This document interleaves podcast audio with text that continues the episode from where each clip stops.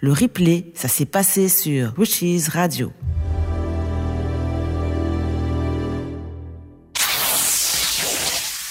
Univers de la magie, mystère, la sorcellerie, paranormal. Émission débat et libre antenne. Les débats et libre antenne.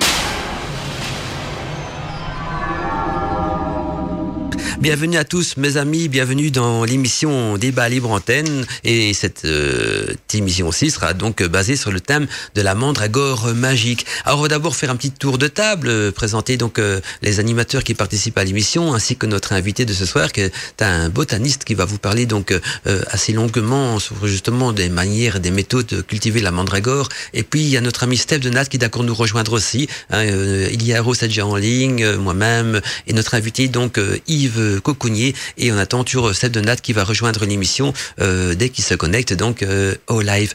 Alors euh, ben, il y a Rose, bienvenue parmi nous, content de te retrouver avec ta, jolie voix et, tout ce qui va avec. Et comment vas-tu justement hier Rose? Et comment s'est passée ta semaine? La semaine s'est bien passée beaucoup de choses bien occupées. Donc voilà, je suis ravie de vous retrouver tous, ainsi que les auditeurs, ainsi qu'Alina aussi qui est sur le chat d'ailleurs voilà, qui va nous transmettre, en tout cas te transmettre à toi les, euh, les questions euh, de nos amis euh, du chat. Et puis voilà, donc moi je suis ravie d'être là, de participer à cette émission et surtout cette thématique sur la mandragore qui, qui en tout cas quand j'ai préparé l'émission, euh, bah, j'ai trouvé ça fort intéressant. ah, mais euh, c'est vrai que c'est une plante, c'est une plante mythique. Mais voilà, notre ami Steph qui, qui vient de nous rejoindre, c'est une plante mythique qui euh, qui a fait parler beaucoup d'elle. Hein. C'est devenu même la plante par excellence des sorcières. Chacun a une petite note dans son grimoire où on traite de mandragore.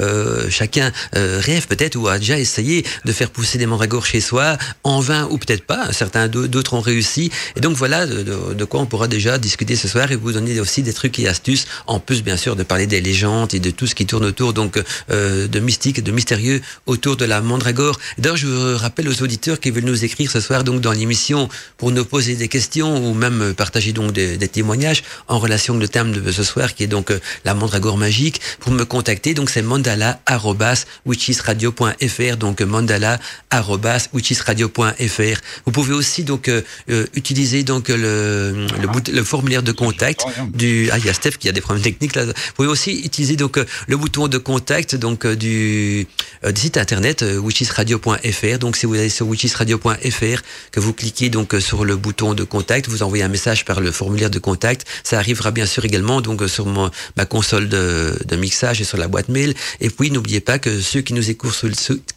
sur, les téléphones portables, vous, pouvez nous envoyer des textos hein, ou via l'application. Donc vous, cliquez sur le petit bouton des textos ou des SMS, vous tapez votre message, vous l'envoyez et je le reçois aussi sur mon écran de contrôle.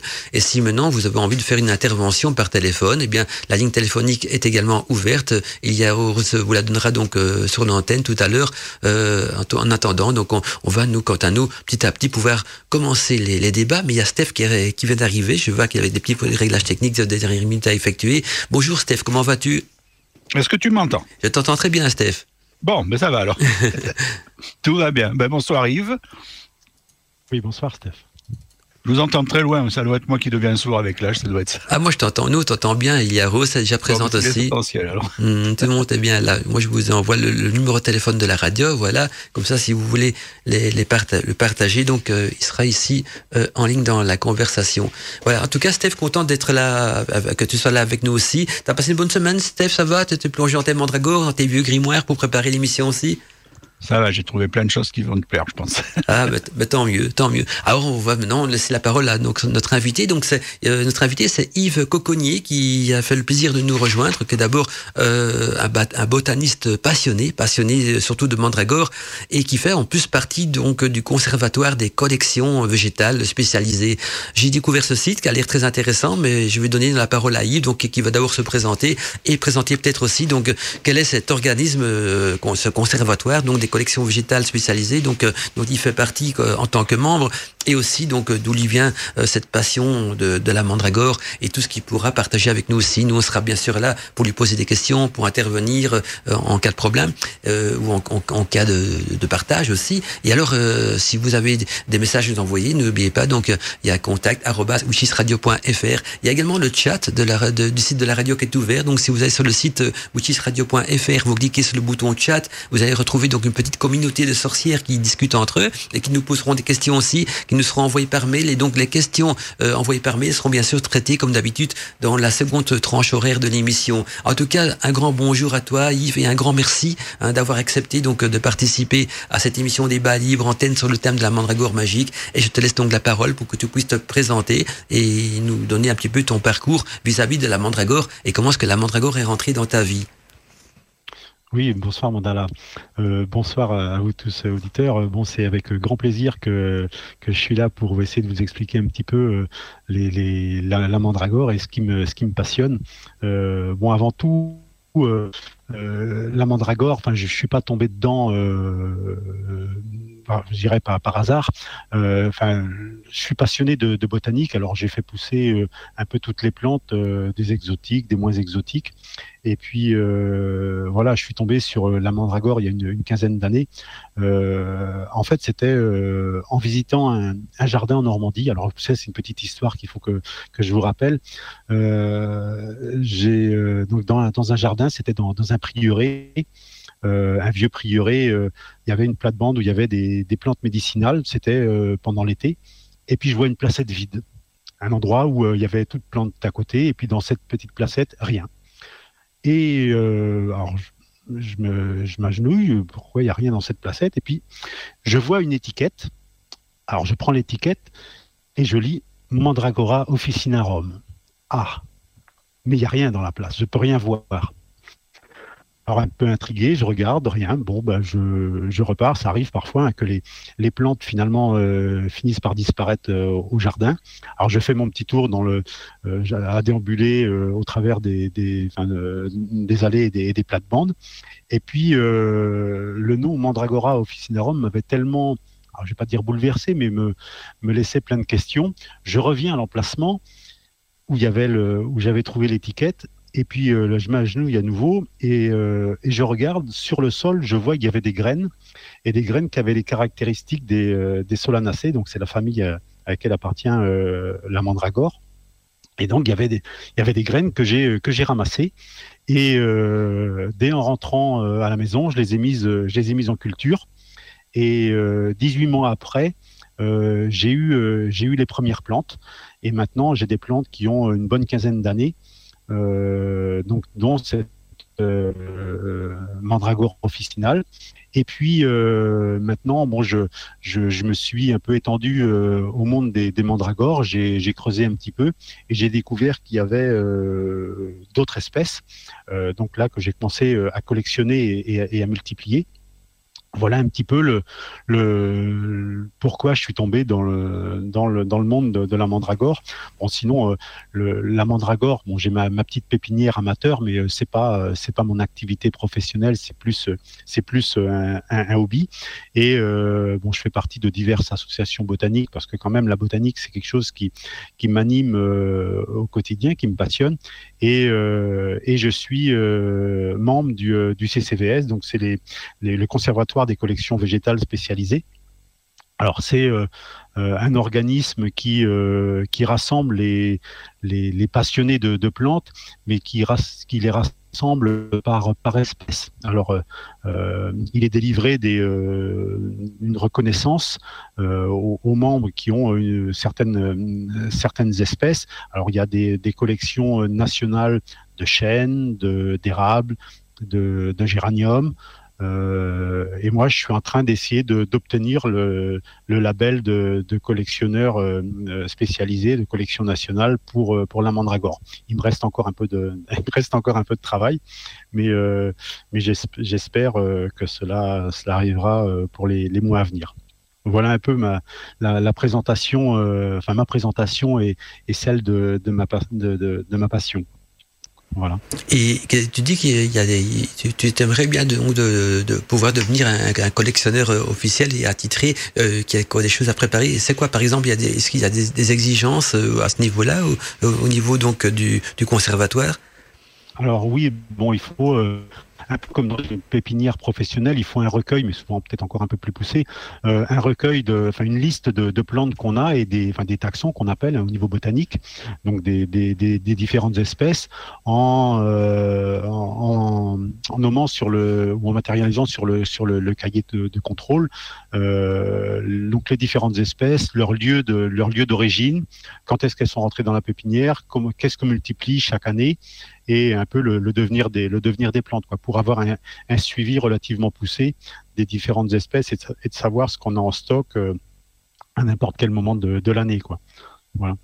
Moi, j'ai eu l'occasion justement de, de, de voir les photos que Yves m'a envoyées. hein. Il y a des, des belles mandragores, et même une, on voit une racine qui ressemble tout à fait à un être humain. Donc, euh, c'est ce qui est de plus magnifique et de plus mystérieux dans la mandragore aussi. Mais je vais peut-être laisser la parole donc euh, à Steph Donat ou à Ali à Rose euh, pour voir s'ils n'auraient pas des questions à te poser ou euh, par rapport à ça, ou bien des- des, d'autres choses à partager aussi. Je sais pas qui a envie de prendre la parole, Steph ou Ali à Rose. Euh, moi, j'aimerais bien savoir la première apparition de la mandragore dans l'histoire. Ah, Alors effectivement, euh, la mandragore, c'est pas nouveau. Hein. euh, alors bon, j'ai cherché euh, un petit peu parce que quand j'ai fait toute ma, bibliographie, euh, euh, quand j'ai commencé à découvrir cette plante merveilleuse ou au moins magique, bon, c'est apparu à peu près il y a 40, moins 40 millions d'années, quoi. Euh, 40 millions d'années pendant le, enfin, l'Éocène, au moment où la Terre n'était que quasiment que, Pangée. Alors on, peut penser que vu son âge, et, comment elle a traversé le, temps. Bon, elle, a eu, elle a subi quelques évolutions euh, morphologiques, mais on peut comprendre que- qu'elle puisse avoir des, pouvoirs, euh, des pouvoirs magiques vu, euh, son âge. Euh, voilà, et qui lui a donné le nom de Mandragora. Mhm. Ah oui, oui, c'est vrai que c'est c'est des plantes très anciennes. Et, et ju- et justement, quand on parle de cette plante, la mandragore, on cherche un petit peu ses origines et tout ça. Il y, a- quand même ce côté mystique hein, qui, qui, qui l'entoure, euh, cette plante. Euh, c'est- pas pour rien qu'elle est devenue donc la, la plante numéro un, je dirais, de, de- de- des sorciers et des sorcières. Euh, nombre de, de grimoires qui, qui traitent de la mandragore. Euh, Il y a toujours peut-être le côté légende, il y a sûrement le côté mystique, et puis il y a le côté aussi opérationnel, parce qu'on sait très bien que, tout- tout- enfin, de notre côté, que les sorcières en ont cuit dans leur chaudron à toutes les sauces et à toutes les coutures. Et puis, y a, voilà, il y a, y a toute, euh, cette mandragore, elle a fait couler de l'encre euh, de, de, de, de siècle en siècle. Euh, D'abord, à cause peut-être de sa ressemblance, euh, en tout cas de la racine qui a une ressemblance avec la, morphologie humaine. Et puis, euh, aussi, à un moment donné, cette plante, dès qu'elle a été cataloguée plante des sorcières, est devenue aussi, je pense, par l'Église, une plante qu'on peut considérer, que je vais mettre entre guillemets, bien sûr, diabolique. Et donc, voilà ce qui, ce qui a pu faire couler beaucoup d'encre à ce niveau-là. Et pour montrer que la mandragore revient à des époques très anciennes, moi j'ai j'ai lu, j'ai lu des documents là-dessus, comme quoi dans la tombe de Toutankhamon, ils ont retrouvé donc également donc des, racines de mandragore euh, séchées ou fossilisées, même à cette époque-là. Donc euh, même dans l'Égypte antique, la mandragore était une plante euh, qui avait une certaine importance. Donc euh, voilà, elle a un fameux bagage quand même euh, ésotérique derrière elle, cette plante, euh, Yves. Qu'est-ce que tu en penses? Ah oui, oui, tout, à- fait. Euh, bien avant qu'on s'intéresse euh, euh, à la plante pour euh, pour son côté son côté ésotérique, euh, elle avait elle avait à proprement parler, enfin des des enfin des euh, des, comment, des, composés qui, faisaient, enfin, elle n'était pas indifférente. Hein. Euh, bon, je le détaillerai tout, tout à l'heure. Bon, elle fait partie de la, famille des, solanés, euh, comme euh, la jusquiame, euh, euh, qui sont des plantes euh, où il y a une, certaine toxicité si elles sont mal, si elles sont, si elles sont mal employées. Euh, alors après, juste pour pour resituer un petit peu la mandragore dans, son évolution et dans enfin et, et- et en, et en botanique. Euh, donc une apparition à peu près euh, euh, moins 40 millions d'années, on n'est pas à quelques dizaines, d'années près. Voilà, donc alors la mandragore, c'est une, une, une plante qu'on appelle dite monoïque. Alors je vais vous faire un peu la traduction du, du, du, vocabulaire. C'est-à-dire que les fleurs mâles et les fleurs femelles sont sur la même plante. Alors contrairement à ce qu'on pourrait croire ou ce qu'on a pu entendre dire, il n'y a pas de pied mâle et de pied femelle. Alors même si euh, morphologiquement la racine peut avoir une forme mâle ou forme femelle, mais c'est simplement visuel. Botaniquement parlant, euh, euh, c'est une plante dite monoïque et qui plus est même herm- hermaphrodites, c'est-à-dire que le- les parties de fleurs mâles et femelles ne sont pas actives en même temps. C'est en fait pour l'évolution de, des espèces, ça évite qu'il y ait une, euh, alors on peut pas appeler de consanguinité euh, chez les plantes, mais pour que pour forcer à des, à des fécondations croisées et un échange de gènes. C'est-à-dire que tout d'abord les, les, fleurs euh, les fleurs femelles sont euh, sont actives, euh, elles, dissém- elles disséminent le, le pollen, elles sèchent, enfin, les- la partie femelle sèche et la partie mâle devient opérationnelle, ce qui fait qu'il n'y a pas de fécondation euh, intrafleur. Ah oui, oui, Donc, donc, donc, au fait, les- mandragores se reproduisent entre elles, hein, de cette manière, en quelque sorte. Ah mais toutes les mandragores se reproduisent entre elles Ah oui. parce que la reproduction n'est possible que euh, entre des, des, des, des individus de- du même genre, de la même espèce. Mhm. Euh, mais euh, d'un- d'une plante à l'autre, euh, enfin, il y a souvent, il y a plus de, de, de, de- comment, de fécondation ou de croisement parce que c'est d'une plante à l'autre. Euh, y a, en général, la fleur n'est pas autoféconde. Non, non, tout à fait, c'est bien ce que j'ai compris. Donc, a un insecte, il doit, pour bien faire, il doit butiner donc une mandragore qui a donné des, plantes, euh, des fleurs mâles, et après, il doit aller euh, butiner, enfin, aller sur une mandragore qui a, qui a des fleurs femelles pour que le pollen se transmette donc d'une mandragore à l'autre. Ah oui, oui, tout à fait. hein.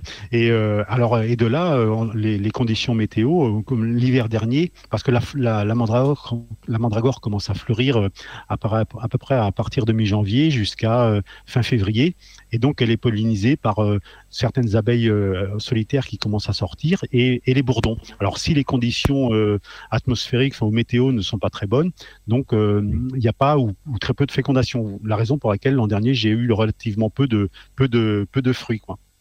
Voilà. Euh, et, et donc ensuite, dans la part, pour la partie euh, mandragore, euh, alors il y a la partie visible, les feuilles, les fleurs, mais le, le, le plus le plus le plus mystérieux, c'est quand même celui de la racine. Donc une Oui, grosse racine, une grosse racine fourchue. Voilà.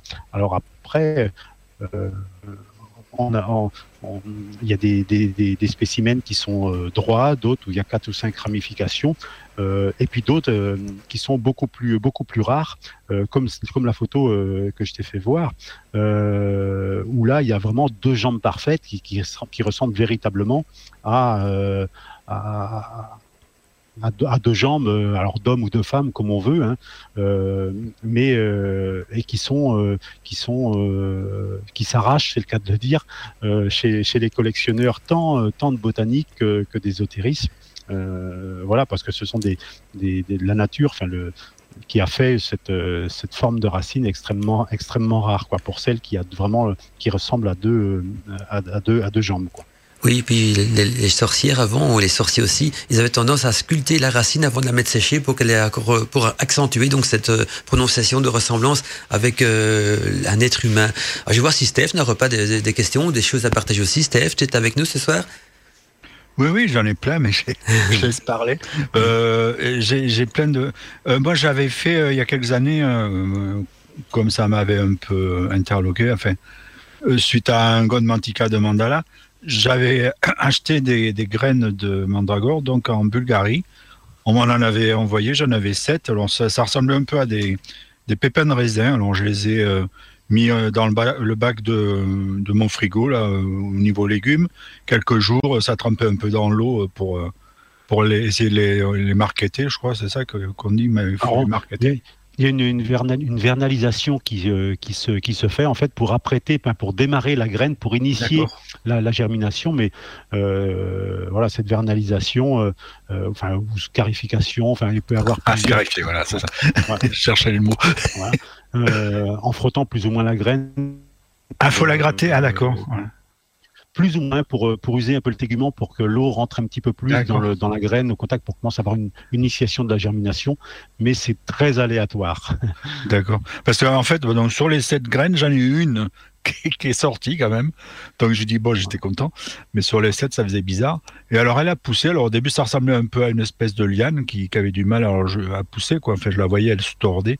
Donc j'ai mis un, tuteur. Je me suis dit bon qu'elle devait vouloir euh, avoir un peu de force. Donc elle a poussé. En fait, elle ressemblait à une, une tige d'avocat. En fait, c'était avec les feuilles un peu dans le même style. Donc j'étais un peu surpris et Et après, ça m'a donné des fruits qui étaient bien des fruits de mandragore. Mais j'ai j'ai pas eu de racine en fait, la, fameuse racine qu'on voit un peu partout là. Ah, je, alors tout d'un coup, alors j'ai pas vu, j'ai pas vu tes, tes graines, euh, mais je suis pas sûr que parce que normalement la première année il y a juste les cotylédons, enfin les deux, deux, deux, deux petites feuilles allongées, plus deux ou trois feuilles qui forment une rosette euh, au niveau du sol. Ah non, pas ça. voilà. Ce, qui se passe, ben, quand tu m'as dit euh, les, des graines qui ressemblent à des, à des pépins de raisin, ah, j'ai eu un premier doute. Alors, effectivement, vu, vu l'engouement de, des mandragores, euh, pour, ou pour les mandragores, il y a beaucoup, alors je vais pas dire de, de charlatans, mais il y a beaucoup de, de, de, personnes qui sont soit par manque de connaissances ou alors une, un attrait, euh, un, un, l'appât du gain, euh, vendent des graines de mandragore, mais qui en fait n'en sont pas. Euh... C'est bien l'impression que ça m'a fait. Moi.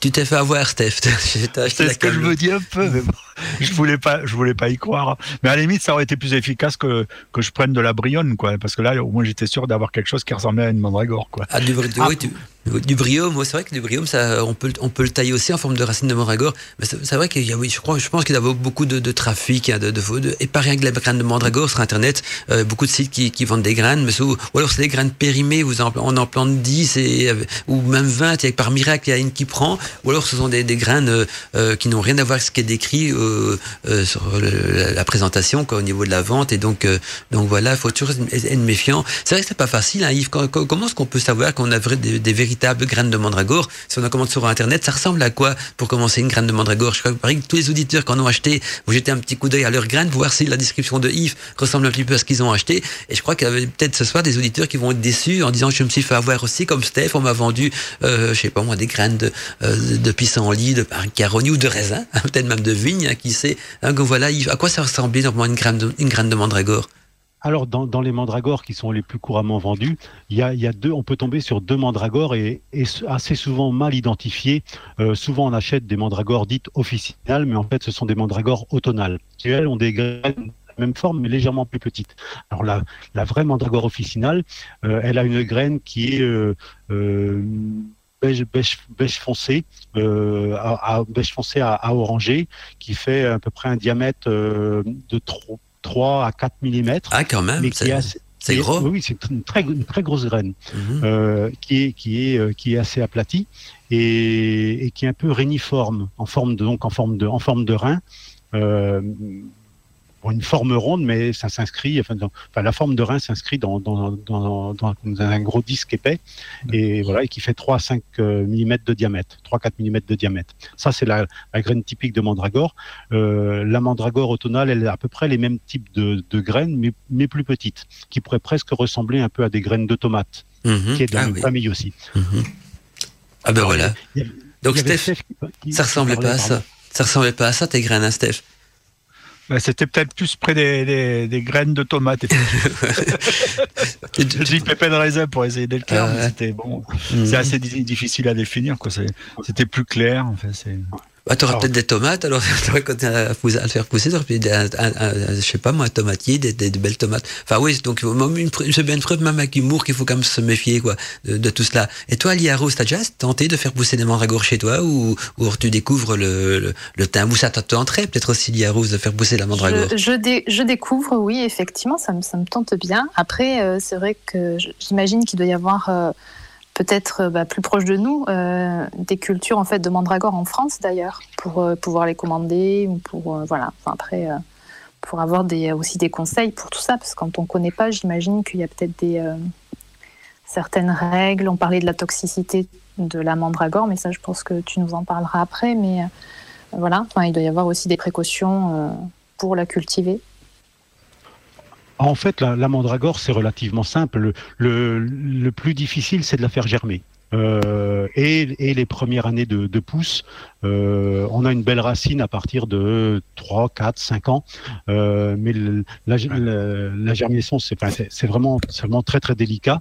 Euh, même en, en, passant dans le bas du frigo, en, euh, moi, j'ai toujours beaucoup, je récupère tout, normalement toujours beaucoup de graines, donc même si euh, tout ne germe pas, j'arrive à, à, en avoir suffisamment.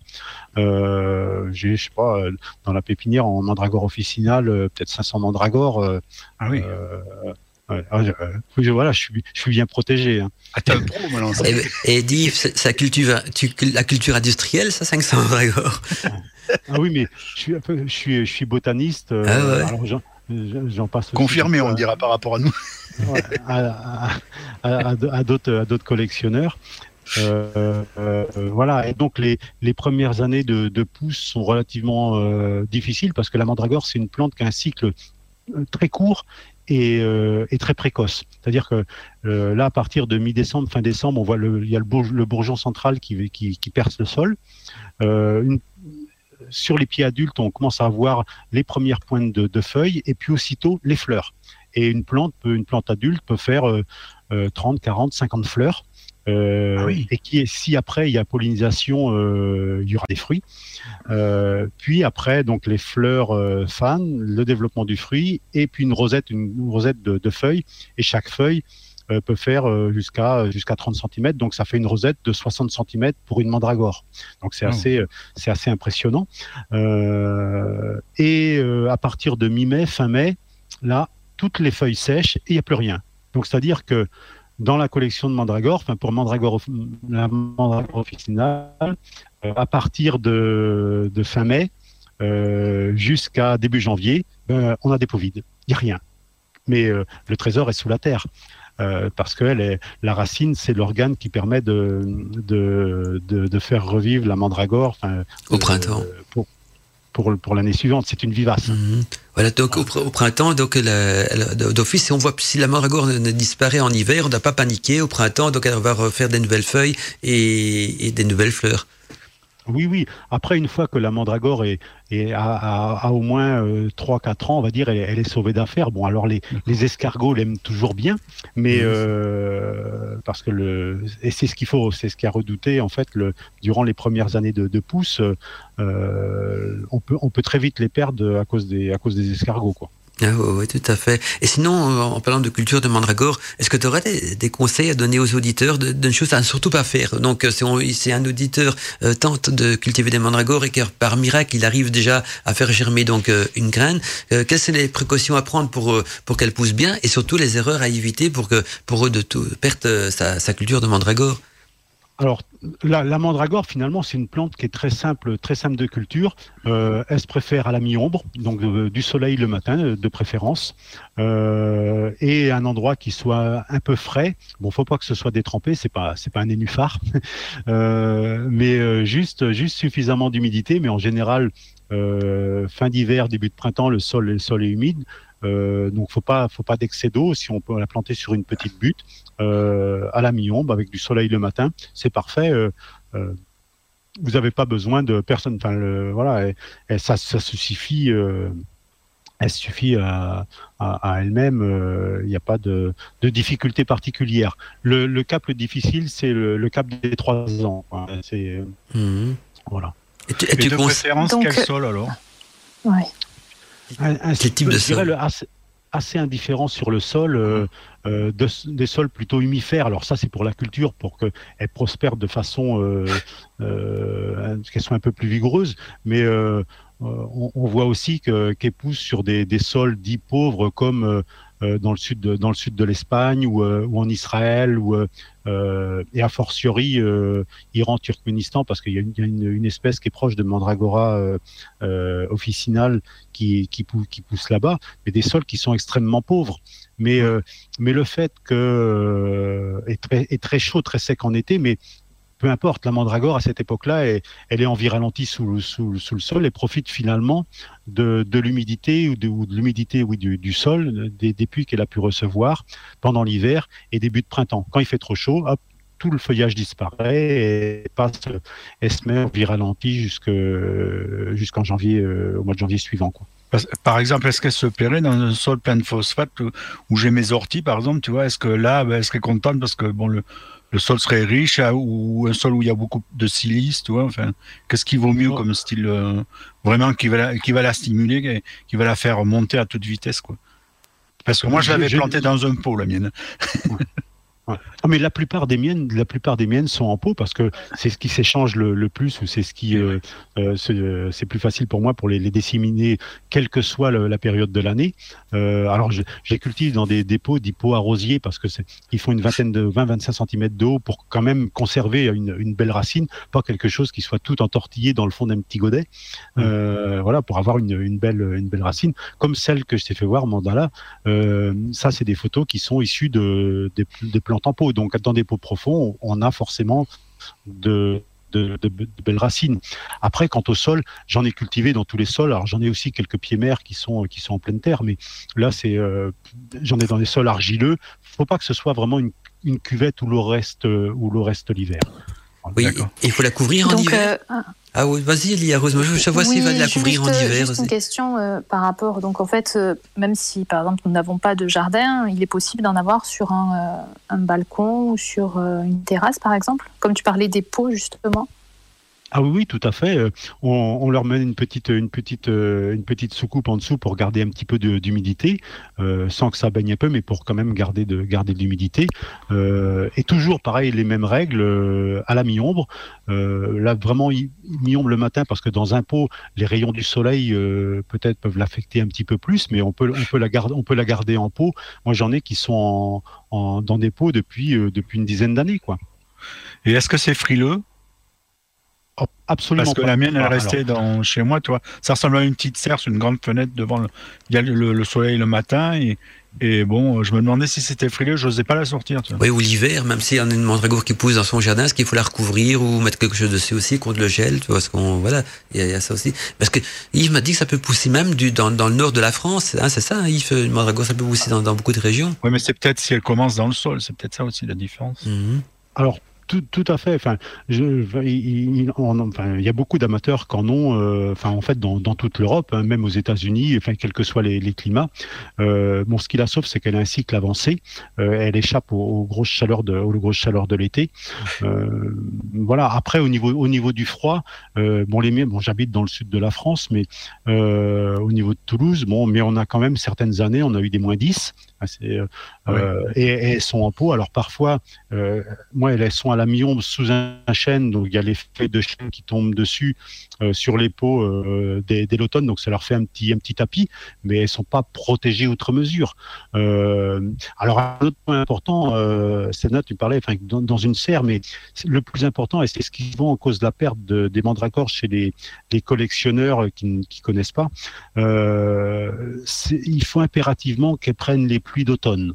Euh, comme, comme elle a un cycle qui est relativement euh, précoce, elle ne démarre que si elle a eu des pluies abondantes à l'automne. Donc si elle reste au sec à l'automne, en janvier, elle reste dans son pot, rien n'a bougé. Ah oui. Voilà. Donc, C'est les pluies d'automne qui déclenchent le- la pousse.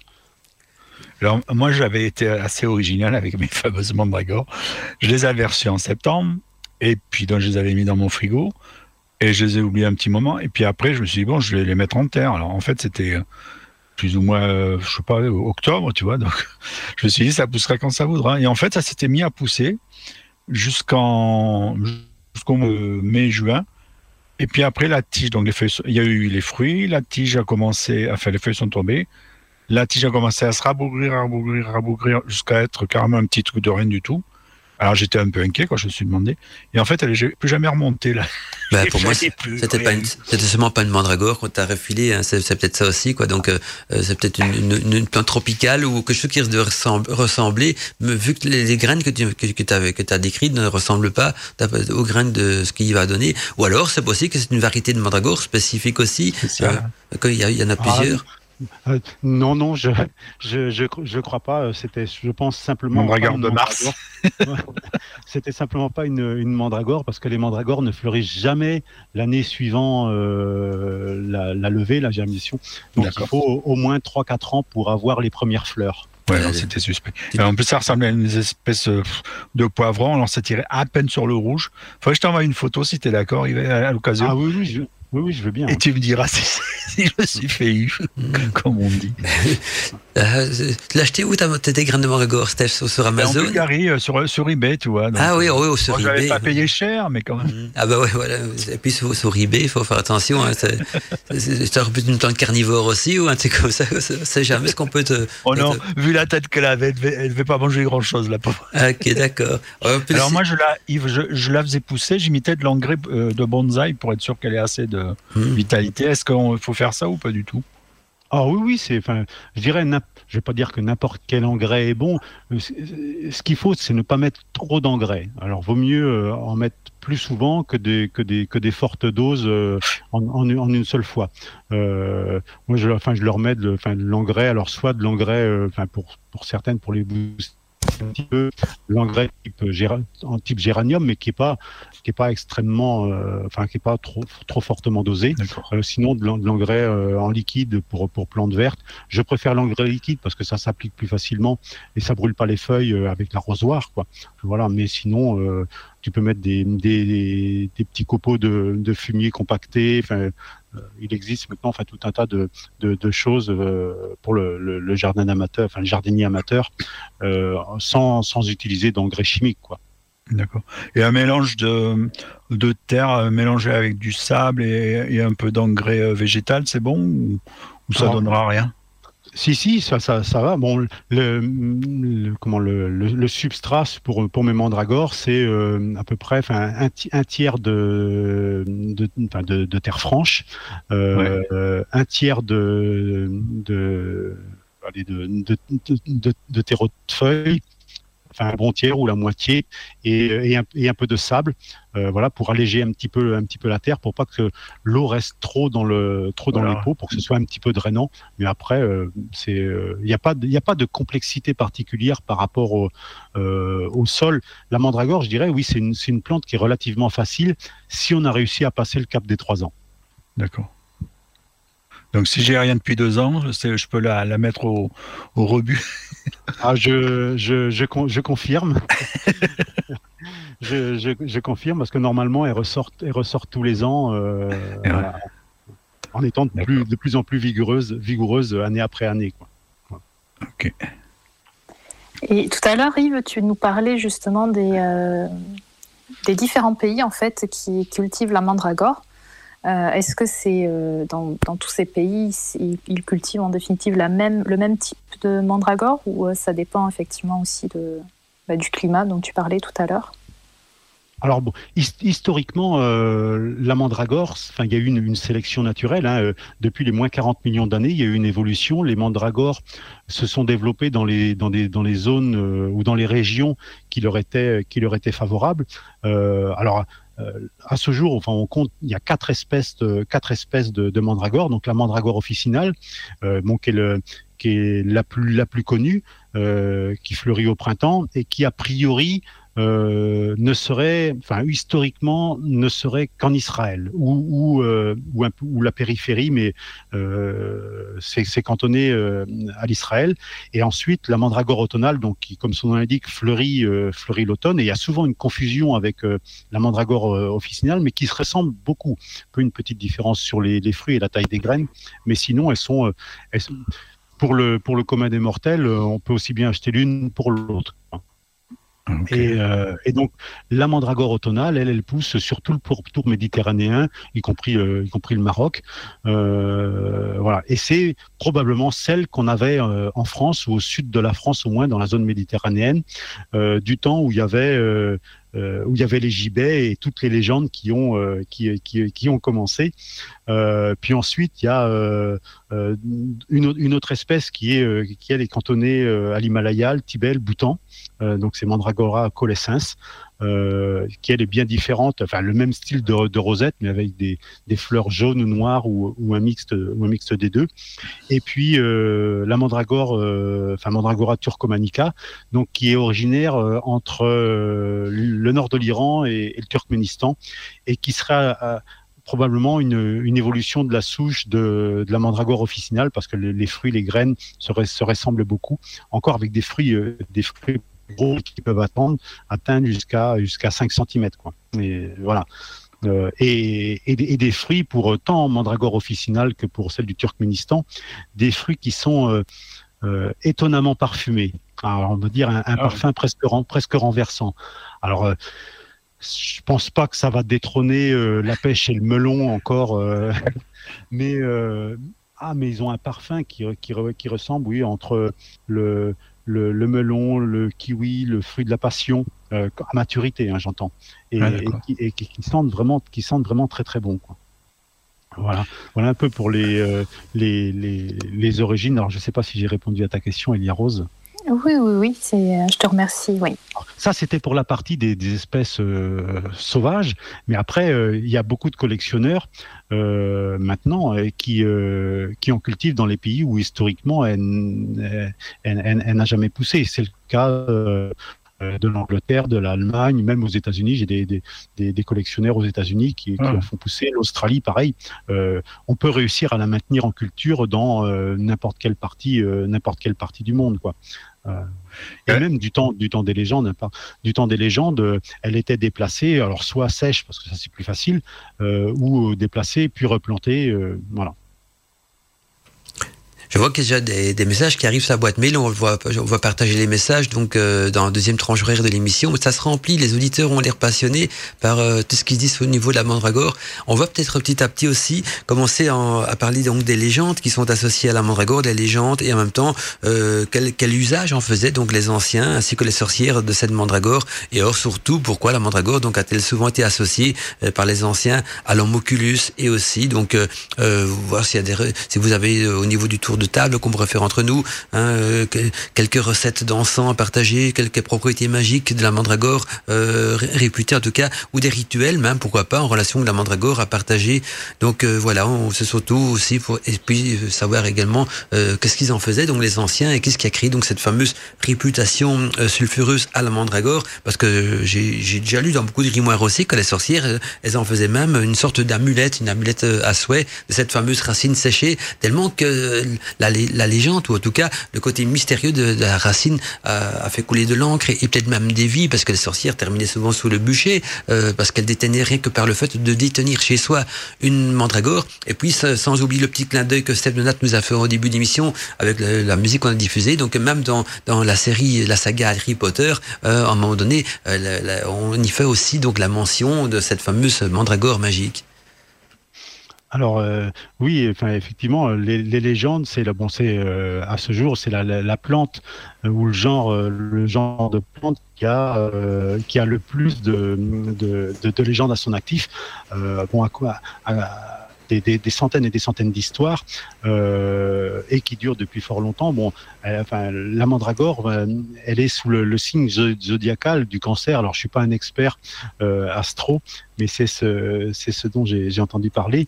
Et euh, et de manière générale, enfin, ça entretenait euh, un, peu un, doute sur cette plante-là parce que euh, il y avait, euh, bon, il y avait le, pouvoir de, son contenu qui pouvait être toxique et en fonction de, son utilisation que certains ne maîtrisaient pas, il y avait des gens qui se mettaient un peu en valeur, des sorciers, des sorcières, mais il y avait aussi beaucoup d'inexactitudes. C'était assez, c'était assez empirique hein, comme, comme, comme, science. Euh, voilà, alors des légendes en France, mais pas seulement, hein, même euh, dans des pays où je disais euh, la mandragore n'avait jamais poussé. Euh, alors on disait qu'elle poussait sous les gibets euh, parce que euh, le, sperme des pendus ensemençait le, le sol. Euh, alors ça, botaniquement, c'est infondé. la génération spontanée n'existe pas, mais aussi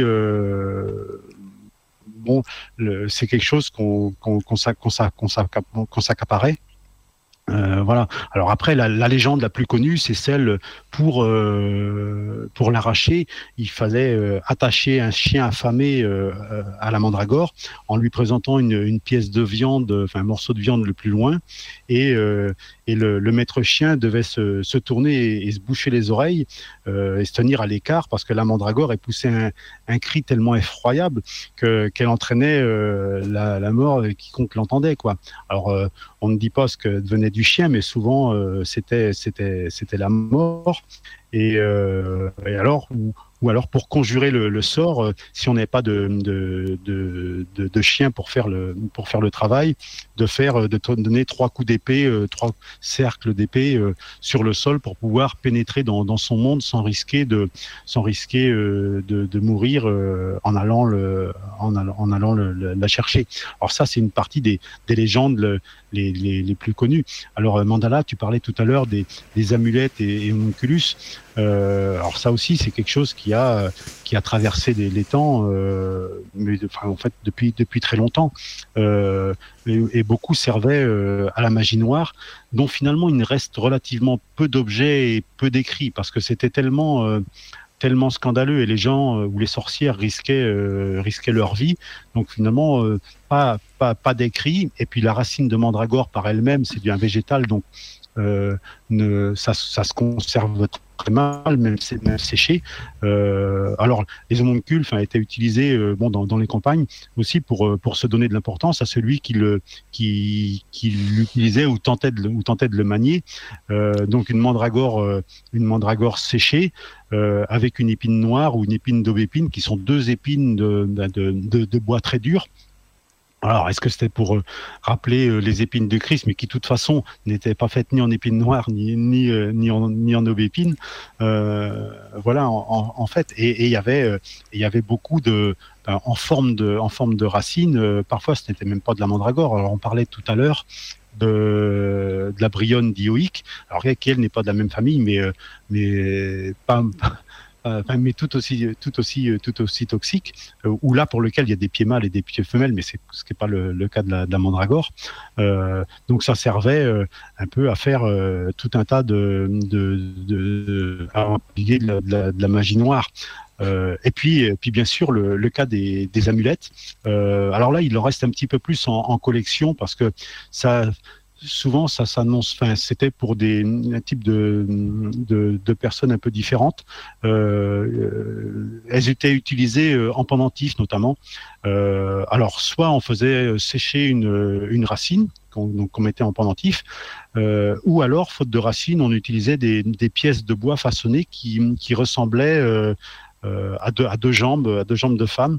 Euh, voilà, et la, et la forme en fait était, était vénérée tout autant que que, la plante ou le contenu chimique de, de, la racine quoi. Dès lors qu'on les avait en pendentif, c'était pour faire euh, pour faire euh, pour faire en fait comme une comme une racine de, de, mandragore.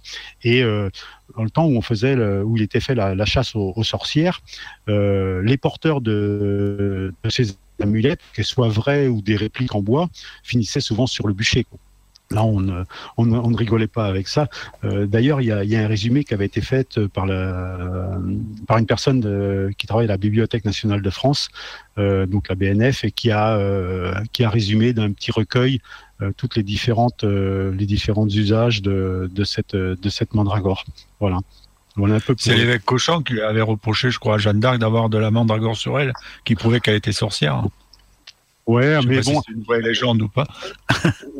le, le, le, je dirais le, les, les détracteurs les, les plus les plus virulents, c'était euh, c'était le, le, clergé, euh, tout, sim tout simplement parce que c'était un, un contre-pouvoir et alors le, le clergé n'acceptait pas de qu'il y ait d'autres personnes qui qui prodiguaient ou des un, un savoir dont ils ignoraient euh, le, enfin, peu de, de, de, contenu et, et potentiellement c'était c'était il y avait une il y avait une concurrence de marché hein. oui médical aussi oui, c'est ça et, et, et, médical mais le, le comment le, le, le, clergé ce que ce que craignait le clergé euh, à l'époque c'est d'avoir des mouvements qui soient parallèles à celui de l'église et qui s'accaparent qui s'accaparent une partie des oies et qui et qui qui démontent un petit peu enfin ou qui euh, qui oui qui démontre les le, le, christianisme. Alors euh, à la moindre à la moindre alerte euh, forcément euh,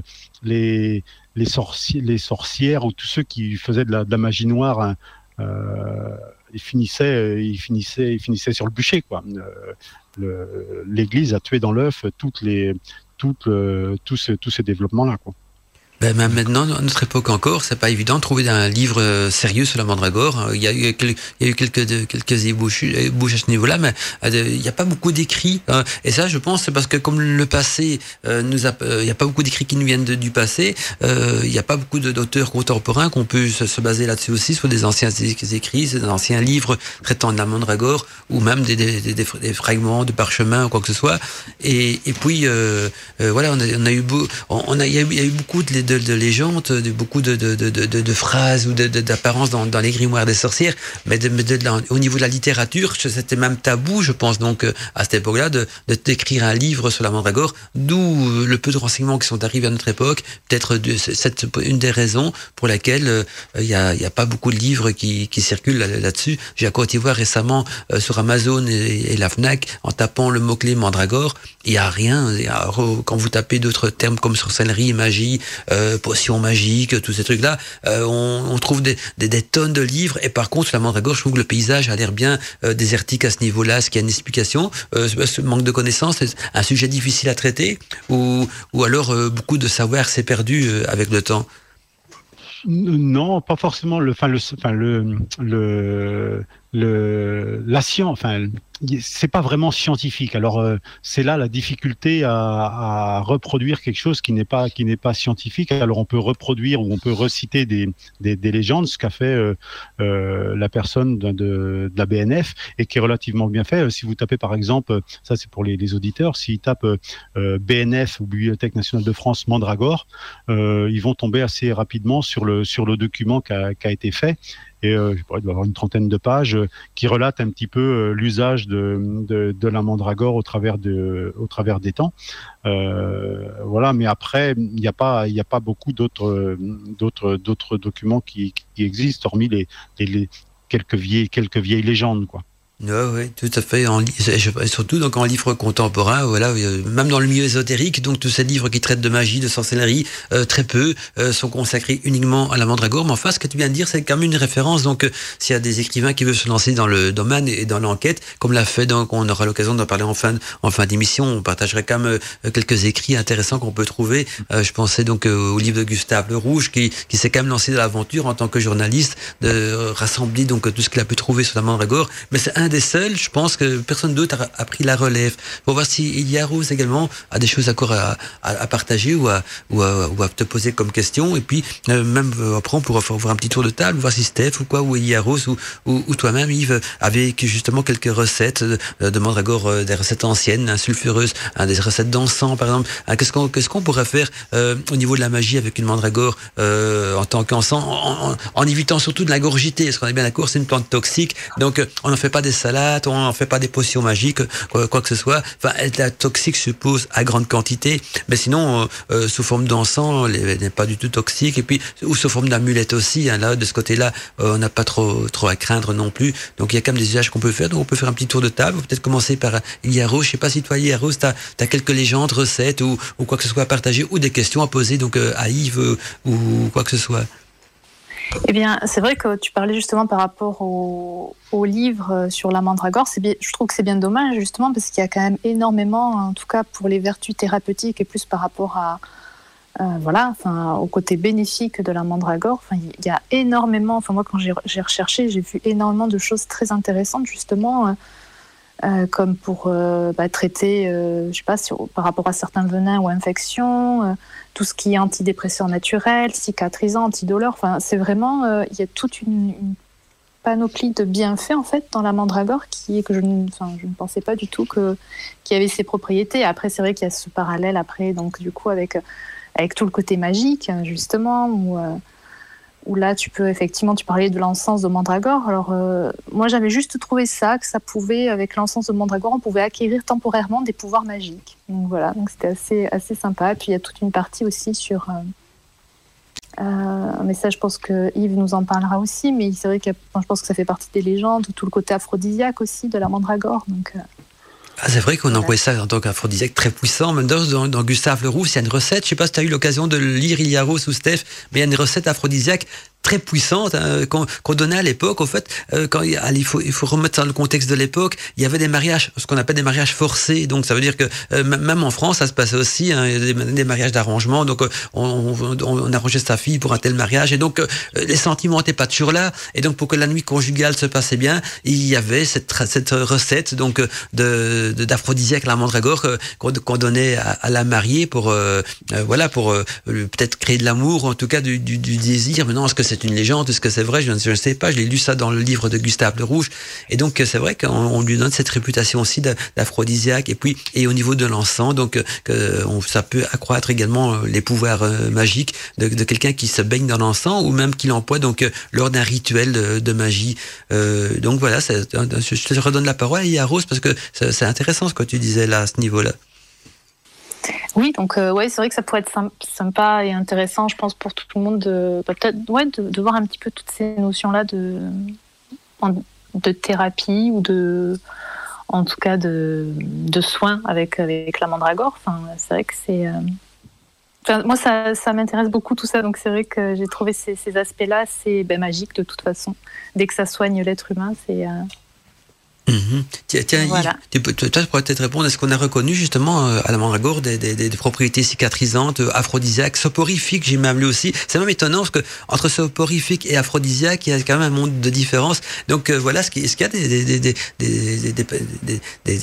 des, thérapies ou en tout cas des, propriétés euh, médicales et peut-être même, magiques aussi Parce que je suppose que tu as fait ta petite enquête, Yves, qui se rapporte à la mandragore. Et après, je, je poserai la même question à Steph Donat euh, après que tu as redonné ta réponse.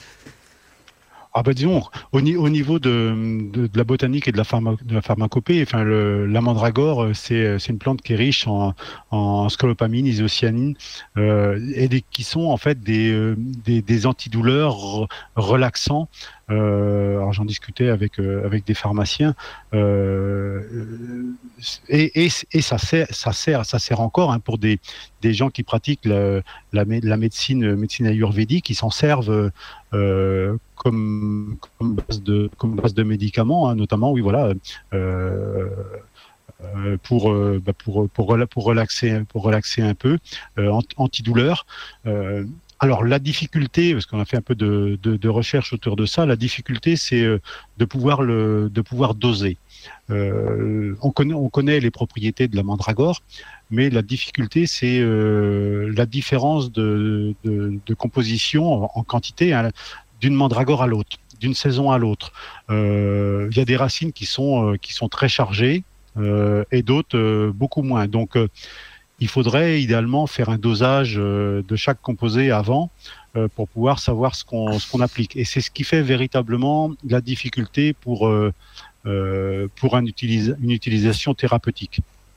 Voilà, ça c'est le c'est le, le, risque le, risque le plus important parce que au niveau concentration en, en composé, ça peut aller d'un facteur de 1 à 10 quoi.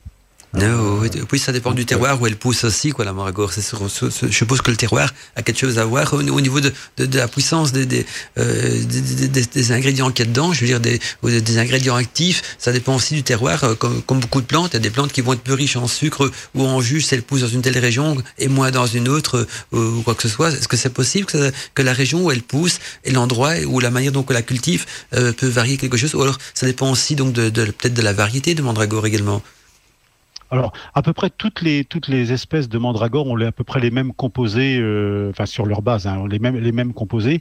Mais effectivement, la notion de la notion de terroir, de l'endroit où elle pousse, euh, bon, le terroir, le sol, mais mais pas que le sol. Peut-être l'exposition, les rayons lumineux. Alors, je ne sais pas si c'est le cas, mais si on si on, on le, le, cas par exemple du, du peyote, le, le euh, les, lophophora qu'on qu cultive ici, euh, ils ne sont absolument pas, pas chargés ou, très très peu chargés euh, en composés hallucinogènes, alors que ceux, euh, ceux du Mexique, euh, ils, sont, ils sont vraiment très très riches parce que, a priori, là-bas, il y a beaucoup plus d'UV et c'est les UV qui, euh, qui permettent de, de, de, de, développer tous ces composés. Quoi. Alors okay. pour la mandragore, honnêtement, je ne sais pas si euh, si c'est si c'est lié euh, si c'est lié à ça. J'avais euh, lu, j'avais fait une rubrique et j'avais lu que le la mandragore pouvait avoir des odeurs d'ananas. Tu l'as constaté dans, dans, tes plans ou pas du tout?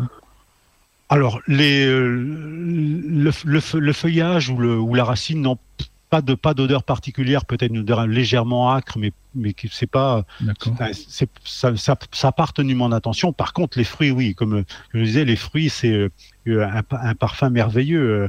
Euh. Peut-être que je- j'essaierai d'en faire un, un sorbet en prenant soin d'avoir euh, enlevé euh, les graines et enlevé la peau, parce que le, la, peau, la peau et les graines restent, restent toxiques.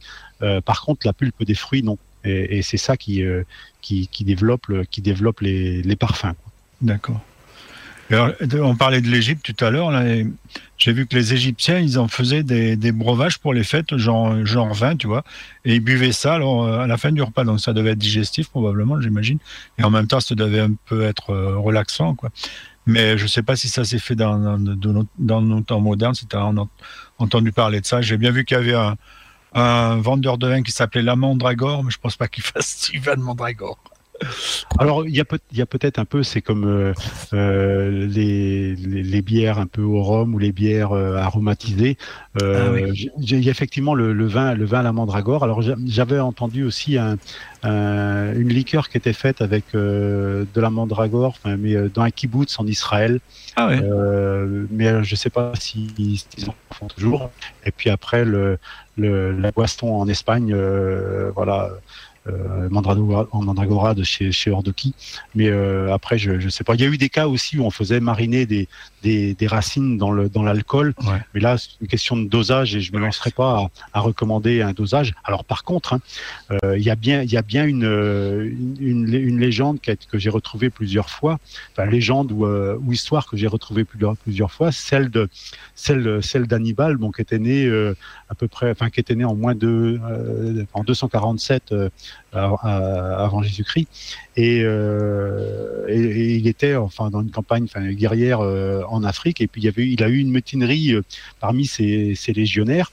Et euh, donc il y a une, une, opposition. Et euh, alors ce qu'ils ont fait ils ont mis des, racines de mandragore euh, à, à macérer dans des dans des dans des fûts de dans des fûts de vin qu'ils ont laissés avant de se retirer donc les, mutins sont, euh, sont, venus, ont, profité de, du vin mais qui était euh, aromatisé euh, à la mandragore et finalement ils se sont assoupis et il est revenu, il est revenu les, les, les saisir une fois que la mandragore avait fait. alors après, est-ce que c'est l'effet de la mandragore ou l'effet du vin? Ou, les- ou les deux. ou, ou peut-être les, les, Difficile à savoir. les deux ensemble. Et, et au niveau recette d'encens, je sais que euh, on a fait un petit peu de recherche aussi. Je sais pas si de votre côté, vous avez une recette d'encens spécifique euh, à la mandragore, ce qu'on a dit qu'on attends, l'utiliser en j'ai- encens. j'ai une autre chose encore. Ah, vas-y. Euh, J'ai vu, il y a un médicament qui s'appelle l'ar- l'arpagophytum, dont on fait la pub, et qui apparemment associé à- avec de la mandragore. L'effet que ça a actuellement, tu en as entendu parler ou c'est vraiment de la, de la légende J'ai lu ça en- sur Internet, sur un truc qui s'appelle ginseng.com, où il parle de la mandragore. Alors non, non, j'ai pas. Je, je, je connais pas, je connais pas ça. Mais bon, après, il y a, y a beaucoup de- d'enseignes qui essaient de, de surfer sur des sur les produits naturels. Mais alors euh, là, il y a un, problème légal. C'est dès lors qu'on commence à faire une recommandation euh, ouais. médicamenteuse, seuls seuls les pharmaciens On le droit, ouais. Ont, ont- ont- ont le droit, quoi. Voilà. Et puis s'il y avait euh, s'il y avait un, un, un souci d'intoxication voilà. avec le, le dit médicament ou le dit le dit composé, euh, ça poserait véritablement de, gros problèmes. Euh, le risque le plus gros, euh, enfin c'est, enfin le risque le plus gros, c'est euh, finalement que le, médicament ou le supposé médicament ne soit pas dosé du tout et, ne fasse rien. Bon là, il n'y a pas de, a pas de risque, euh, euh, le risque de tromperie, mais euh, après il n'y a pas de, risque, euh, de risque sur la sur la santé, quoi. D'accord. Et sinon, on parle du côté antalgique du médicament. Euh, je sais qu'Ambroise Paré avait essayé de beaucoup de médicaments. Et tu sais s'il avait testé la mandragore Moi, je ne sais pas du tout. Mais comme je sais que ça endort, probablement dans l'Antiquité, ils devaient l'utiliser quand ils opéraient, même les Égyptiens, puisqu'en fait, Mm. ils connaissaient les propriétés. Et euh, toi, tu en as entendu parler, tu as pu le lire quelque part, ou c'est vraiment des légendes euh, qui sont écrites à droite à gauche sur les sites, quoi, des fois?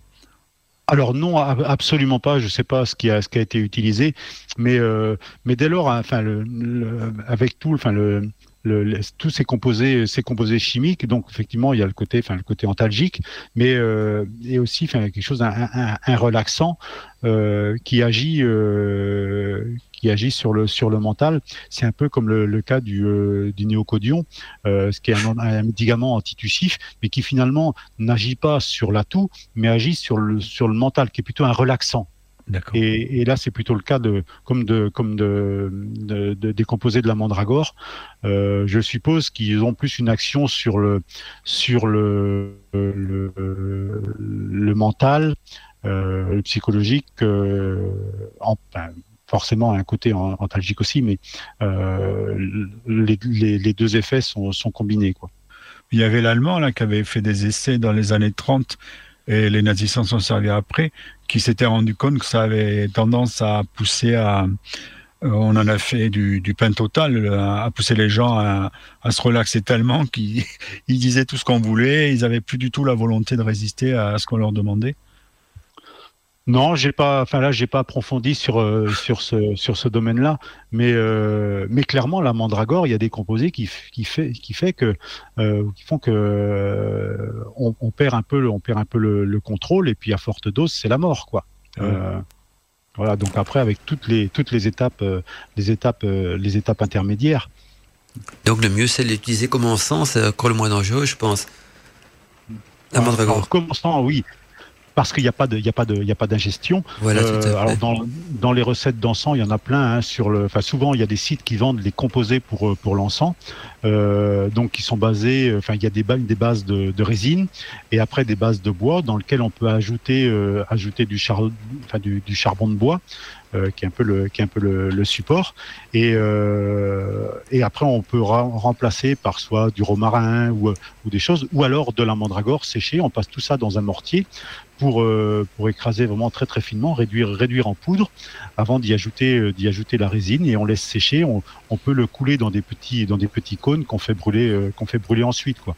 Et là on peut le faire avec de la des racines de mandragore séchées ou des feuilles séchées, voilà pour donner un peu l'atmosphère euh, Magique. hein. la, la- voilà l'at- l'atmosphère magique. On va faire. J'ai eu l'occasion de tester Yves pour voir ce qui, si ça agissait ou c'était, si c'était carrément une légende. Non, alors non, non, j'ai, absolument pas testé. Ça, c'est ce que j'ai, j'ai pu, euh, j'ai pu lire. Euh, alors, ça me fait toujours un peu mal de couper mes racines de mandragore. Oui, j'imagine. Mais, mais bon, je sais, parmi les, les gens qui m'en prennent, euh, je sais qu'il y a, il y a pour moitié des gens qui sont euh, euh, passionnés de botanique et puis, d- et puis d'autres qui sont passionnés de, d'ésotérisme. Et, et je connais la finalité, mais bon, j'accepte aussi. euh, voilà. Le challenge. On va peut-être faire une petite pause musicale à présent, comme ça euh, les auditeurs peuvent euh, se servir une tasse de café, quoi que ce soit, c'est la petite coutume hein, de couper l'émission par une pause musicale. Et juste après, comme on arrive donc dans la deuxième tranche horaire de l'émission, je vais jeter un petit coup d'œil donc sur la boîte mail pour euh, euh, partager donc les messages qu'on a reçus des auditeurs et comme ça donc vous pouvez euh, tous les trois donc répondre aux messages des auditeurs, ça va? Vous êtes d'accord D'accord, tout à l'heure. On fait comme Oui, ça. Donc, ouais. on se retrouve tout de suite après la petite pause euh, musicale. Witches Radio, la radio numéro 1 sur la sorcellerie.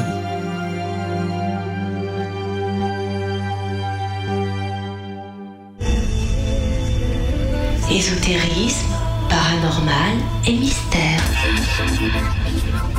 Émission de débat et libre antenne. Bienvenue dans les débats et libre antenne. Eh bien, on est bien sûr dans les débats libre antenne et j'ai voilà, j'ouvre la boîte mail pour regarder un petit peu donc euh, les messages que nous ont envoyés les auditeurs. Il y a d'abord des petits bonjours, bien sûr. hein. Il y a Patricia qui nous dit euh, bonsoir Mandala, bien au chaud avec l'équipe, avec euh, bougie et encens. J'attends mon rendez-vous donc du vendredi soir avec grand plaisir. Gros bisous à toi et à tous les amis de la radio, Patricia. Gros bisous à toi aussi, Patricia. Alors je vais un petit peu plus haut et là c'est Doud Jacker qui nous dit bonsoir à tous et à toute l'équipe de la Libre Antenne et bonsoir Moudou Mandala. Ravi de vous retrouver ce soir donc sur le thème de la mandragore magique, plante culte de la sorcière, nous dit-elle, aux vertus magiques extraordinaires. Je souhaite une bonne émission et une bonne écoute à tous les witches de la radio. Bisous magiques, Doud Jacker. Bisous à toi aussi, Doud Jacker. Il y a alors des messages que Alina nous a envoyés donc à partir du chat. D'abord Alina qui nous dit donc coucou à toute la team du débat Libre Antenne. Avec les witches, nous sommes donc tous impatients de découvrir hein, les merveilleux trésors de l'émission de ce soir, le chat et bien sûr bouillonne, nous dit Alina, à l'idée donc de parler de la mandragore. Un grand merci à notre invité Yves donc de participer à l'émission de ce soir. Donc tu vois, Yves, t'es fort apprécié. Et alors, il y a des questions, je pense, qui, qui vont nous venir bientôt, parce que bon, c'est beaucoup de gens qui disent qu'ils sont très contents de nous écouter ce soir. Il y a euh, un message de Millénia, qui nous vient aussi Millénia, qui nous dit la mandragore est une plante magique, nous dit-elle, entre mythe et réalité. Hein, justement, on a l'occasion d'éclaircir tout ça au cours de l'émission. En tout cas, elle nous dit que c'est en écoutant attentivement l'émission de ce soir que nous le saurons à mi-sorcier et à mi-sorcière. Je vous souhaite une initiatique émission et surtout prenez bien soin de vous tous. Bisous désenchantés de Millénia. On va encore un petit peu euh, plus haut. Et là, donc, euh, une question, Yves, une question euh, euh qui nous vient, euh, c'est pas signé, donc une question qui n'est qui n'est pas signée, qui nous vient du chat, mais qui est pas signée. Et donc, c'est peut-être Alina qui, pose la question, je sais pas, comme ça qu'il l'a envoyé. La question, c'est la suivante quelles sont les plantes que tu préfères, Yves, en tant que passionné botaniste Et merci à toi donc encore d'être là, nous dit la, la, la, personne. Donc, puis je vais passer, au, avant de passer aux questions suivantes, je vois qu'il y en a encore d'une. Attendez, j'ai un petit coup d'œil, que ça, voilà. Et alors il y a il y a deux questions donc pour Yves. Euh, parmi tous les petits coucous, j'ai un petit peu laissé les petits coucous sur le côté pour pas perdre trop, de temps à ce niveau-là. Il y a Marie-Ève qui habite au Québec, donc il y a une Québécoise qui nous écoute ce soir et elle pose également une question à Yves. Euh, savez-vous si cette plante existe au Canada? Donc est-ce qu'on peut trouver des mandragores au Canada? On va peut-être commencer donc par la première euh, la première question. Donc euh, Yves, est-ce que tu as d'autres plantes préférées en tant que botaniste à part la mandragore bien sûr hein, Quelles sont tes plantes préférées au, pluriel? Donc que, quelles sont vraiment les plantes que, tu cultives et, qui te passionnent euh, au point donc de, de faire de la, de la recherche comme tu fais actuellement donc sur la mandragore? C'est la question euh, qu'il faut pas poser. J'aime toutes les plantes. ah, mais c'est bien. ouais, je, suppose que chez, hein. je suppose que chez toi, tu n'as pas toutes les plantes du monde, donc il y a peut-être des plantes privilégiées. Celles que tu cultives chez toi, ce sont des choix que tu as fait euh, à ce niveau-là. Ouais. Oui, j'aime beaucoup, euh, j'aime beaucoup les, les, lys, les cactus, bon les mandragores forcément, euh, toutes les plantes, les plantes à bulbes d'une manière générale, euh, les piments aussi, j'aime beaucoup les, les, piments, je les retrouve euh, fabuleux dans les, dans les couleurs qu'ils peuvent avoir. Euh, voilà, mais énormément, de, énormément de plantes. Oui, oui, tout à fait. Donc voilà, c'est d'une passion. Tu consacres combien de temps, combien de temps par jour tu consacres justement à la, à la culture de, de tes plantes? Ah, physiquement, euh, pas énormément parce que j'ai quand même un autre travail à côté, mais, euh, mentalement, euh, j'ai souvent, je suis souvent parmi mes plantes, oui.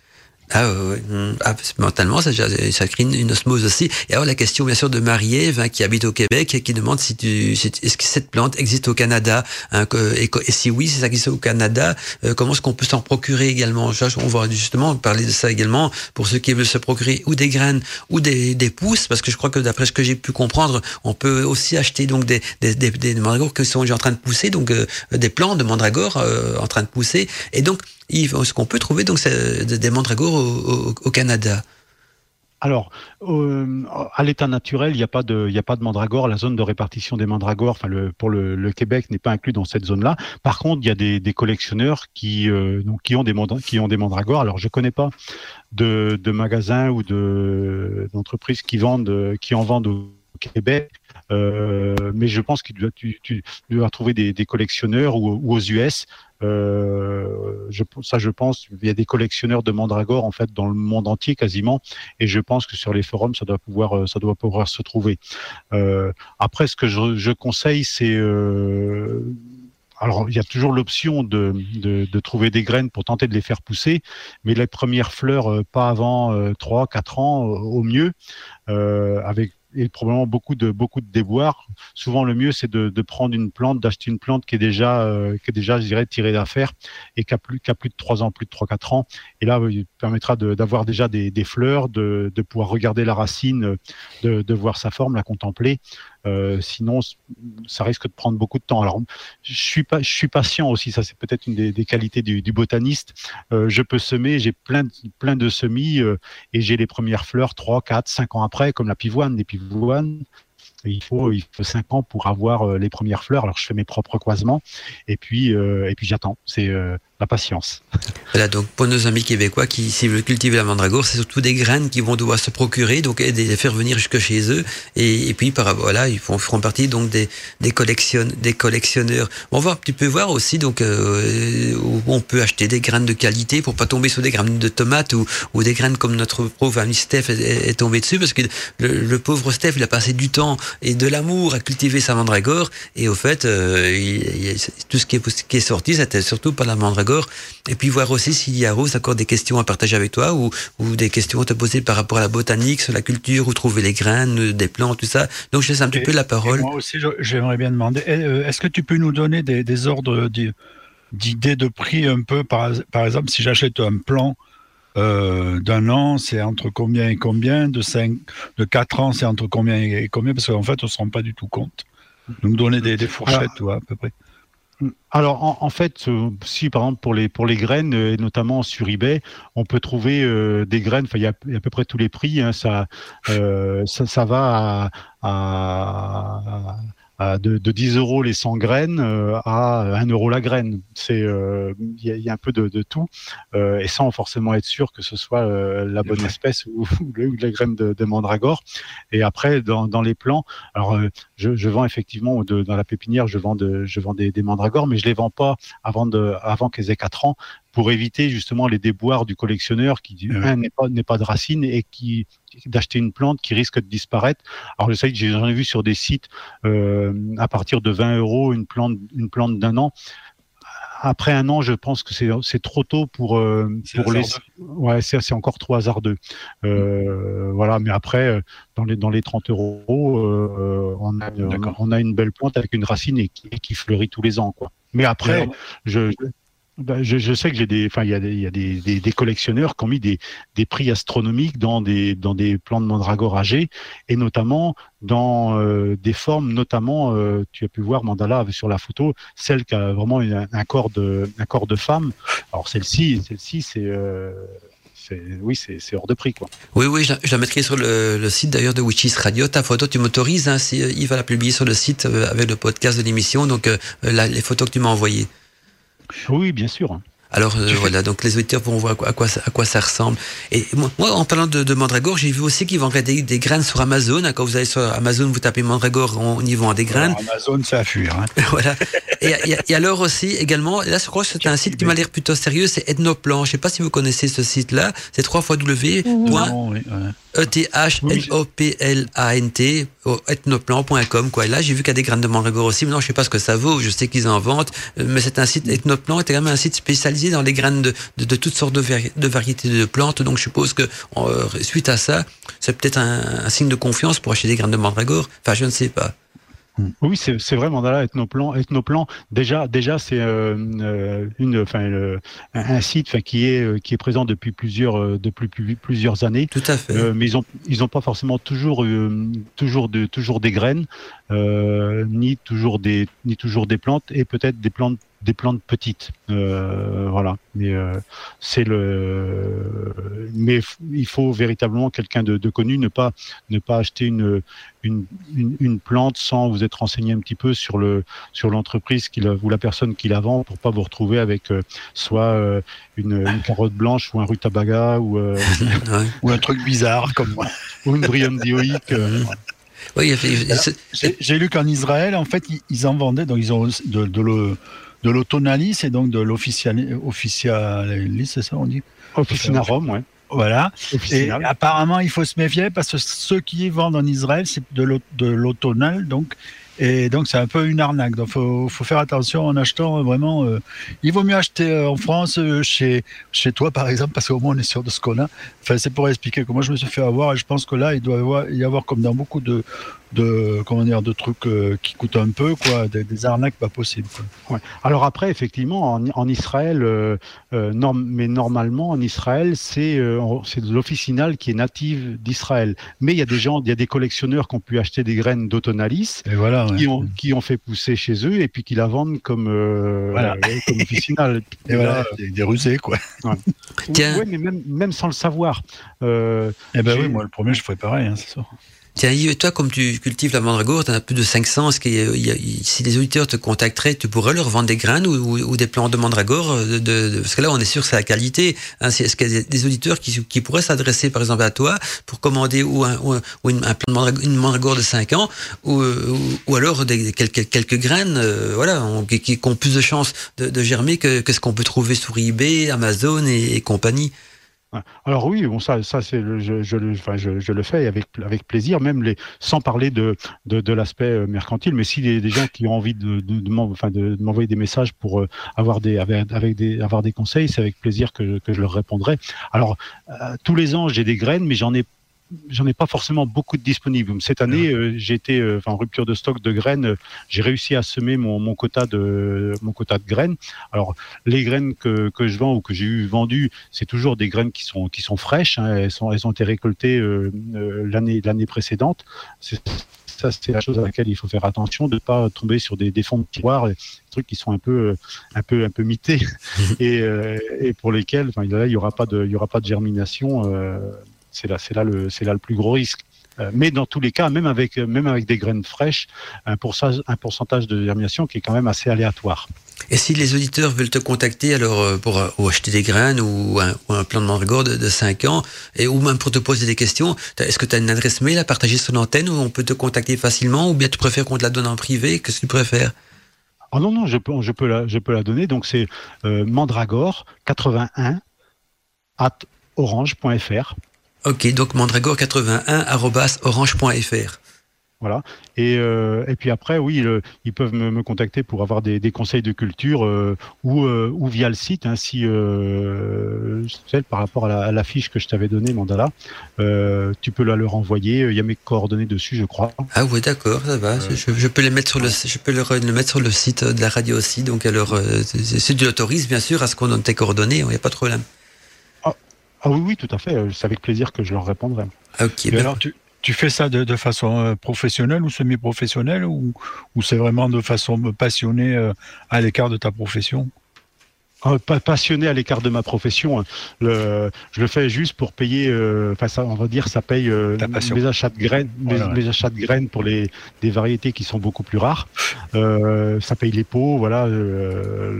ju- juste l'entretien, l'entretien de, de la pépinière. Non, en fait. Pour faire fortune, faut euh, en, en botanique, euh, faut pas faut pas vendre de la mandragore, euh, vendre du géranium peut-être un peu, mais euh, voilà, c'est plus c'est plus une passion en, en parallèle de, de mon activité professionnelle. Voilà. Et tu, fais partie d'un comment dire, de club euh, de passionnés dans, ton, dans, dans ta région et vous visitez entre vous pour voir vos, vos plans ou c'est vraiment tellement anecdotique qu'on peut on peut même pas avoir de, comment dire, de contact entre passionnés quoi? Ouais, si si, enfin le, bon je enfin je suis euh, enfin je suis membre de différentes associations botaniques, donc on, on se retrouve, on échange, euh, Ah oui, pas pas que sur le thème de la mandragore, hein, oui bien sûr. Euh, voilà, mais sur, sur beaucoup d'autres plantes, enfin des thèmes de, de, de botanique, de, de, plantes ou des, des sorties botaniques qu'on fait dans telle ou telle euh, zone pour voir un peu faire des relevés de des relevés floristiques. Voilà. Ah, D'accord, ça va être passionnant ça. Juste une petite précision, Ethnoplan, c'est vrai que j'ai oublié de lire, il y a un S, hein, donc c'est E-T-H-N-O-P-L-A. De toute façon, faut pas vous en faire parce que les adresses donc euh, euh, de, de, de Yves et aussi bien donc d'Ethnoplan, on les mettra donc euh, euh, lors de la diffusion du podcast euh, sur le site de la radio, avec bien sûr le texte de présentation et donc euh, toutes les coordonnées, hein, que ce soit pour contacter Yves dans le but donc de, de poser des questions, d'acheter des graines ou peut-être même acheter un, dans certains cas un plan de, de mandragore de, de 5 ans. Et alors je mettrai aussi l'adresse d'Ethnoplan, donc pour si vous voulez un endroit sûr sur internet où acheter des graines de plus toutes les variétés de plantes que vous voulez. Parfois, il y a des, des, des lots de mandragore aussi, donc dans les graines qui vendent, pas tout le temps non plus. Donc, il y a des moments où, il y a rien de ce côté-là, pas de mandragore, mais d'autres plantes aussi. Donc, voilà, pour les plantes, il y a quand même des, des, des valeurs sûres. Et comme euh, disait Yves, c'est un site qui existe déjà depuis des années. Alors, je vous laisse la parole. Hein. Je crois que vous avez beaucoup de questions à vous poser. Juste pour dire aux auditeurs que s'ils veulent nous contacter par mail aussi, ils peuvent passer par le chat, mais ils peuvent passer aussi directement par l'adresse mail qui est contact@wishisradio.fr ou mandala@wishisradio.fr www.wichisradio.fr ou alors via le formulaire de contact aussi du site internet de la radio euh, wichisradio.fr ou via l'application donc pour téléphone portable. Tous les endroits où vous écrivez vont bien sûr mener euh, sur mon écran de contrôle. Alors je sais pas si Steph, Elie, Rose, des, des, des questions, des choses à partager Oui. aussi. Je vous laisse Euh, la moi, j'en parole. j'en ai, j'en ai deux du coup. Euh, alors, j'ai lu euh, que la mandragore devenait rare, mais quand j'entends en fait tout ce que tu nous dis, Yves, j'ai l'impression qu'en fait cette, euh, cette information que j'ai lue euh, est erronée. Et après, je voulais juste savoir euh, si la mandragore était une plante qui était réglementée par rapport à la culture, par rapport à peut-être un cahier des charges. peut-être aussi en, Ouais. en forêt. Est-ce qu'on a le droit de l'arracher ou surtout pas? Ah, alors je dirais, enfin, par rapport à la rareté de la mandragore, bon, effectivement, euh, elle est rare. euh, elle ne pousse plus à l'état naturel en France, Euh, mais depuis, depuis déjà, euh, Des depuis déjà générations. de, de- de- ouais, depuis depuis des, des générations, il peut y avoir peut-être quelques cas ou de repiquage de mandragore, mais automnal, en tout cas pas l'officinalis, parce que elle s'apparente plus à être dans le dans la partie de, enfin, autour de de- d'Israël. Euh, mandragore euh, automnal, il y en a encore euh, beaucoup en Espagne, Portugal, euh, Maroc, euh, Crète. Euh, voilà. Le- mais, mais, mais, mais malgré tout, ça reste une plante qui est euh, qui reste qui reste rare. Automnale un petit peu moins. hein. Mm. Puis après, il y a des plantes euh, comme celle Iran, Iran- d'Iran et de Turkménistan. Oui, ça c'est vraiment extrêmement rare. Après, celles de l'Himalaya, du Tibet, non, elles sont beaucoup plus beaucoup plus beaucoup mieux représentées. Il y a beaucoup plus parce a c'est c'est réparti sur une très large, très vaste surface. Et là et là, il y en a il y en a beaucoup quoi. Ah tiens, Yves, j'ai un message pour toi aussi, ici, qui nous vient de Magali. Magali qui nous dit Bonsoir à tous. Et Alors, donc, elle s'adresse à Yves. Il me semble, Yves, que nous nous sommes rencontrés, dit-elle, deux fois à la foire aux plantes à Saint-Nicolas euh, de, la, de la Grave, euh, nous dit-elle. Je tiens mes deux mandragores de vous et les graines que je, je t'ai euh, envoyées à Mandala viennent de, de cette plante. Euh, les, les graines que je t'ai envoyées, Mandala, j'ai pas reçu de graines, par contre, euh, viennent, viennent de cette plante cette, cette, cette année, donc par, pas, pas de fruits non plus. Donc, euh, Sosa Mandragore, bonne soirée à tous. Magali, je sais pas, elle dit qu'elle te connaît, qu'elle t'a rencontré donc euh, euh, à, à la foire aux plantes de Saint-Nicolas à la Grave. Ah oui, je me souviens. Alors, je savais pas que c'était que c'était Magali, mais je m'en souviens effectivement, euh, qui m'a pris, euh, qui me prend euh, régulièrement des plantes parce que Saint-Nicolas de la Grave, c'est une, foire aux plantes euh, qui est organisée par l'association botanique La Salicaire, euh, dans laquelle je suis, euh, enfin, je suis membre aussi. Et donc, de temps en temps, j'y vais avec avec des plantes et et voilà pour vendre à des à, des amateurs et, collectionneurs.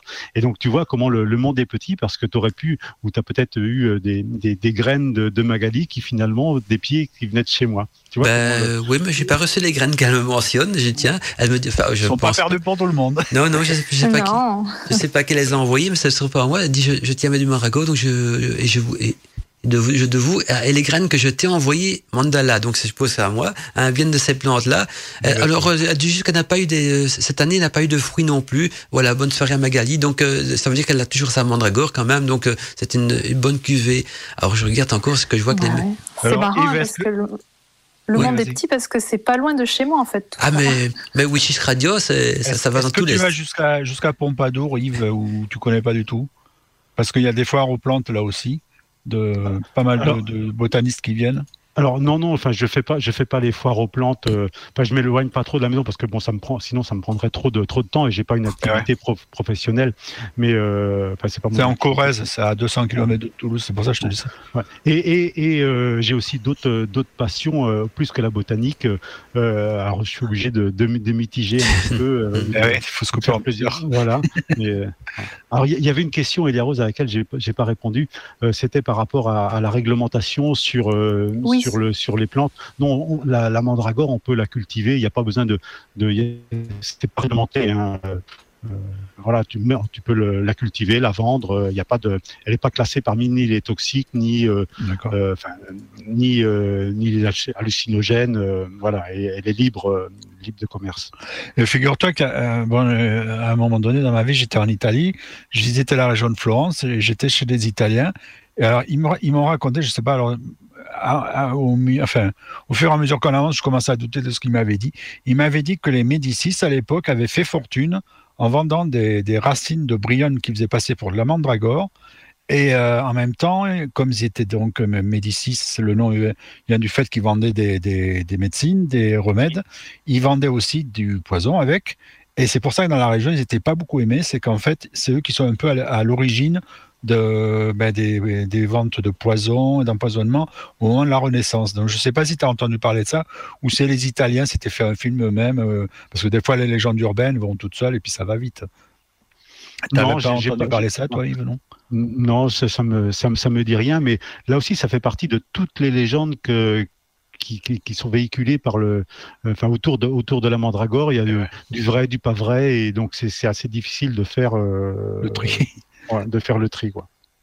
Et sur ton site, est-ce que tu mets les, puisque tu fais des, foires aux plantes, est-ce que tu mets les, les, endroits où on peut te retrouver pour aller acheter, par exemple, je sais pas si le, mois prochain tu vas à tel endroit, euh, tu, sur ton site tu mets euh, les endroits où on peut te, aller acheter euh, auprès de toi?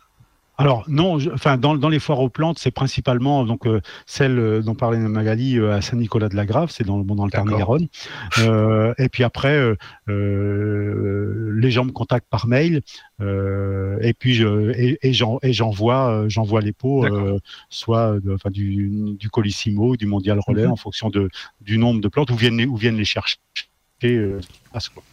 Il y a quoi des messages qui affluent? Alors j'ai une réponse. Hein. Au fait, euh, Simon là, il y a au moins deux ans que je t'ai envoyé des graines. Oui, maintenant je m'en souviens. Et au fait, je sais pourquoi ça t'est sorti de mon esprit parce que il y a rien qui a poussé. Quoi. Donc j'ai reçu effectivement des graines. Maintenant, je m'en souviens complètement.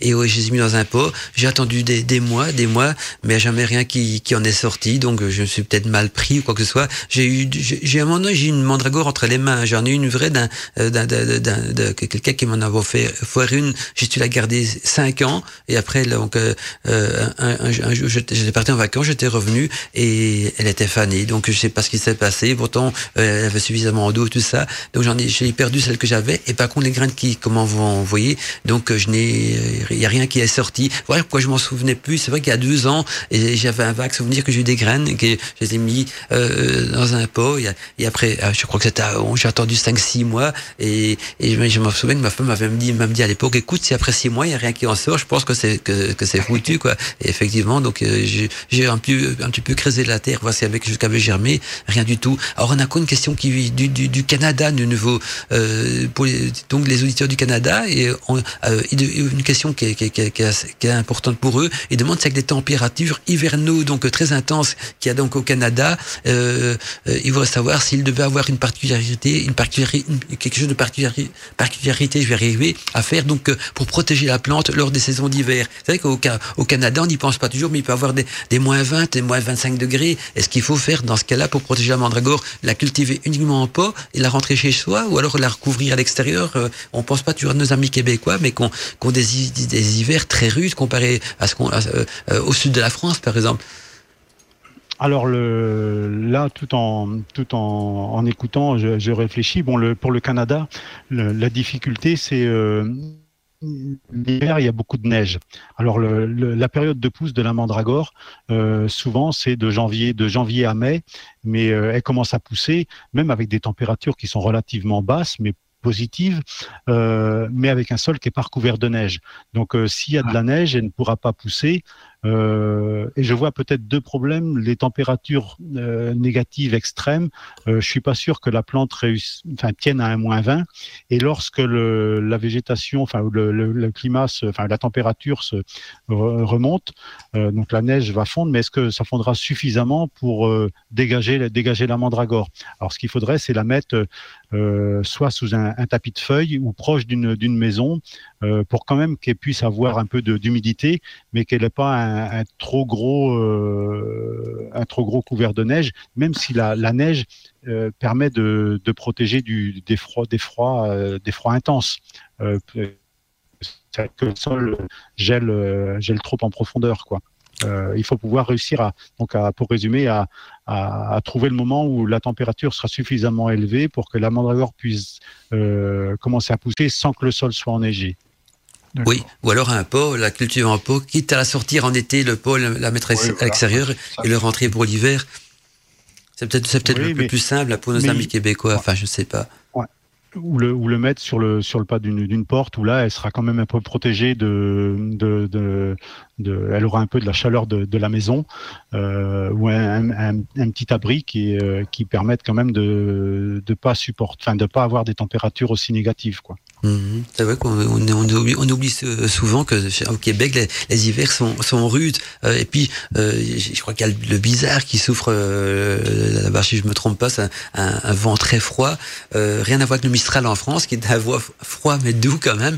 Donc euh, voilà c'est vrai que ça peut être pas très évident de, de certaines régions. Sinon dit Yves je sais tu en as déjà un petit peu parlé mais peut-être rappeler aux auditeurs aussi qu'en France le, le, la, la mandragore ne pousse plus à l'état naturel mais si jamais, jamais quelqu'un voudrait un jour essayer d'en de, refaire repousser de manière naturelle en France et, sauvage, quel, type de mandragore il pourrait semer en disant elle va s'acclimater facilement donc euh, au climat français, que ce, que ce, pour le sud et peut-être pour le nord aussi. Si quelqu'un vous maintenant dans sa région dit j'ai envie de, de, de, repeupler ma région de mandragore sauvage, euh, il y aura peut-être moyen, mais il faut est-ce qu'il y a une variété euh, spécifique qu'on qu pourrait fac facilement cultiver en, en France et peut-être même repeupler dans la nature parce que ça devient une, une, un petit peu la, la, la mode à notre époque. Hein, on, on remet, on a tenté de remettre des loups dans les Pyrénées, des, ours aussi, je ne me trompe pas, et pourquoi pas des mandragores hein, Un jour, si on veut euh, re, re, reverdir la plante avec cette plante magique, quand même, il faut rechercher aussi, quoi. Alors après, euh, je sais pas, c'est peut-être fort ambitieux là de, de vouloir repeupler le, le, une, une, partie des, des, zones où la mandragore a, a, disparu. Alors et après, il y a toujours un risque de, de, remettre des plantes qui ont été cultivées, de les remettre dans, dans la nature, euh, parce qu'il y a quand même eu une, une, évolution. Alors sans doute que les plantes les plus probablement, enfin qui se trouvaient dans le, dans le sud de la France, c'était la mandragore euh, automnale. Euh, mmh. Voilà, euh, sur le, le pour, sur le pourtour méditerranéen, euh, c'est celle, je pense, même si on, on, on, on, en semait euh, celle qui pourrait probablement euh, le plus se maintenir. Parce que si on regarde en Espagne euh, et au Portugal, euh, voilà, elle, elle, elle, est présente. Quoi. Donc en France, c'était surtout dans le sud qu'on a trouvé donc, euh, à, à, cette époque Oui, oui, tout à fait. Ouais. Tout, tout, à fait. Ben voilà, je vais laisser la parole à Steph ou à Lilia Rose, voir si encore des choses à partager. Moi, je vais jeter un petit coup d'œil sur la boîte mail, voir s'il n'y a pas des nouveaux messages qui seraient arrivés entre-temps d'auditeurs ou d'auditrices. Et je pense qu'ils ont encore beaucoup de questions à te poser aussi, donc à ce niveau-là. Lilia Rose, tu as quelque chose à demander? Euh, Là, non. J'ai fait non. le tour des questions euh, que j'avais. Euh... Oui. Après, il y, y, a des questions qui ont, que j'ai pas posées, mais qui j'ai eu les réponses, euh, voilà. Mais, euh... Sinon, j'avais fait le curieux. Euh, c'est pas vraiment une question, mais je peux, je peux en parler. J'avais fait le curieux pour l'histoire de la fameuse légende du, du chien euh, qui était euh, cité un peu dans les grimoires sorcellerie et, livres historiques. Apparemment, ça remonterait à, à un auteur romain d'origine isra israélienne, enfin, il était juif à l'époque, Flavius Joseph, qui a pour la première fois raconté cette histoire du chien euh, qui servait à, à, retirer, enfin à arracher une mandragore. Fallait le faire lors d'une nuit d'orage avec un chien noir euh, et au moment de la pleine lune. Donc il en fallait mmh. des circonstances pour y arriver. Voilà. Ouais. Moi, j'ai même lu euh, que, quand tu cueilles une mandragore, il faut toujours avoir le, le, le, le vent dans le dos, comme ça, que, quand elle pousse, parce qu'en fait, c'était le cri terrifiant la mandragore qui paralysait, qui pouvait me tuer. Euh, et donc, euh, quand tu avais le vent dans le dos, le vent soufflait le cri à la, loin de toi, quoi. Donc, tu vois, il va falloir y réchapper aussi. Mais il fallait faire un cercle magique autour de la mandragore, il y avait toute un, une sorte de, de, de, rituel pour exorciser un petit peu. Donc, euh, cette mandragore qui ne se laissait pas cueillir d'elle-même. Parfois, je me demande bien si d'ailleurs c'est les jantes qui, qui, qui rendent la mandragore si terrifiant au moment où la rage du sol en pleine nature ne vient pas justement de, l'Église, de la religion qui a voulu euh, dissuader les gens de, de, cueillir des mandragores et de les utiliser. Donc euh, on fait régner un petit peu un climat de peur autour de cette plante en disant au moins de cette manière-là, ils y toucheront peut-être pas. Ah oui, ça c'est véritablement ce qui s'est passé euh, parce que l'Église ne voulait pas euh, de l'émergence d'un autre d'un autre mouvement euh, qui puisse qui puisse lui nuire. Et puis déjà la mandragore diabolique, enfin euh, par le, le, le, la racine avec un corps de femme, avec un corps mmh. de femme, euh, un, un, corps de femme qu'on voit comme ça dénudé euh, pour pour le clergé, c'était insupportable quoi. Oh, oui, oui, surtout, surtout c'est une plante. Ouais, j'avais même, j'étais tombé, j'arrive plus à revenir sur le, titre de ce bouquin. C'était une réédition d'un livre de, de, un, ancien livre de plantes, de botanique, de ça aussi. C'était vraiment magnifique parce que il y avait pas de photos, mais il y avait des images, donc des, aquarelles de chaque plante, mais d'époque, et puis tu avais une explication. Et alors pour la mandragore, euh, il y avait une légende qui disait aussi qu'elle poussait donc à l'ombre de, de l'arbre de vie, ce qui la rendait aussi un petit peu ambiguë euh, vis-à-vis donc de, de, de, la religion, tout ça aussi.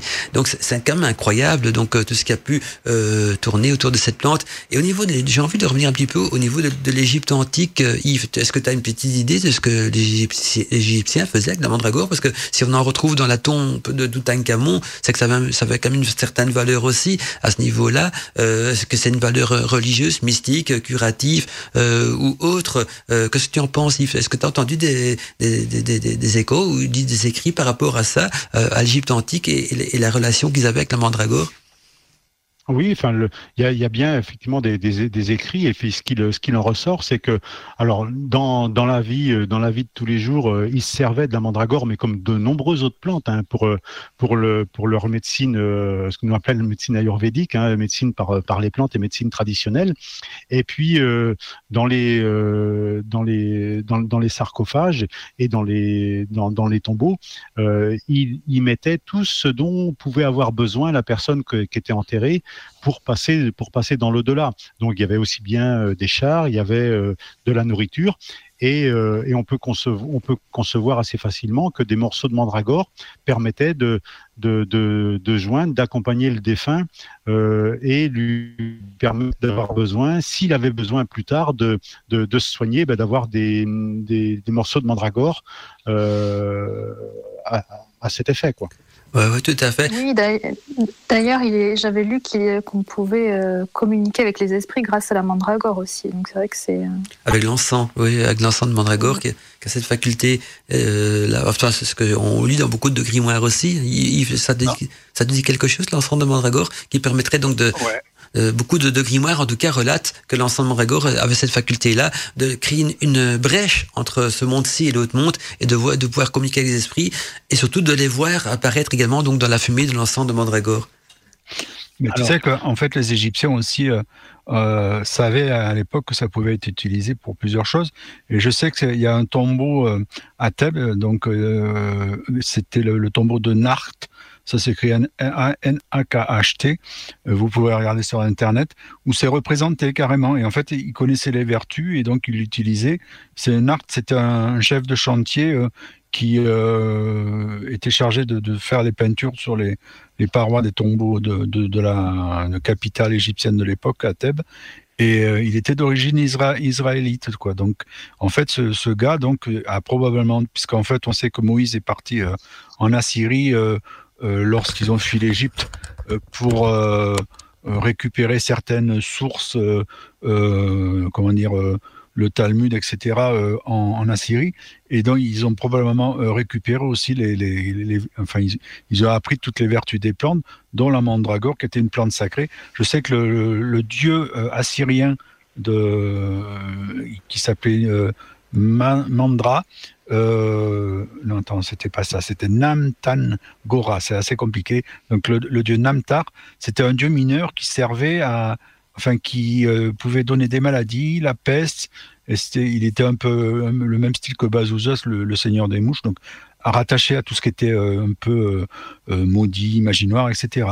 Et donc ça, ça, a progressivement migré en Europe et puisqu'il y avait beaucoup de, savants qui étaient israélites, et dans les, tout ce qui était, euh, euh, comment dire, euh, puisque les monastères, en fait, c'était plus ou moins des, lieux où on créait les manuscrits, et il y avait beaucoup de moines copistes, et c'est là que ça a commencé, à peu près vers le 15e siècle, et j'ai retrouvé justement Mandala, les, les, graveurs dont tu parlais. Mhm.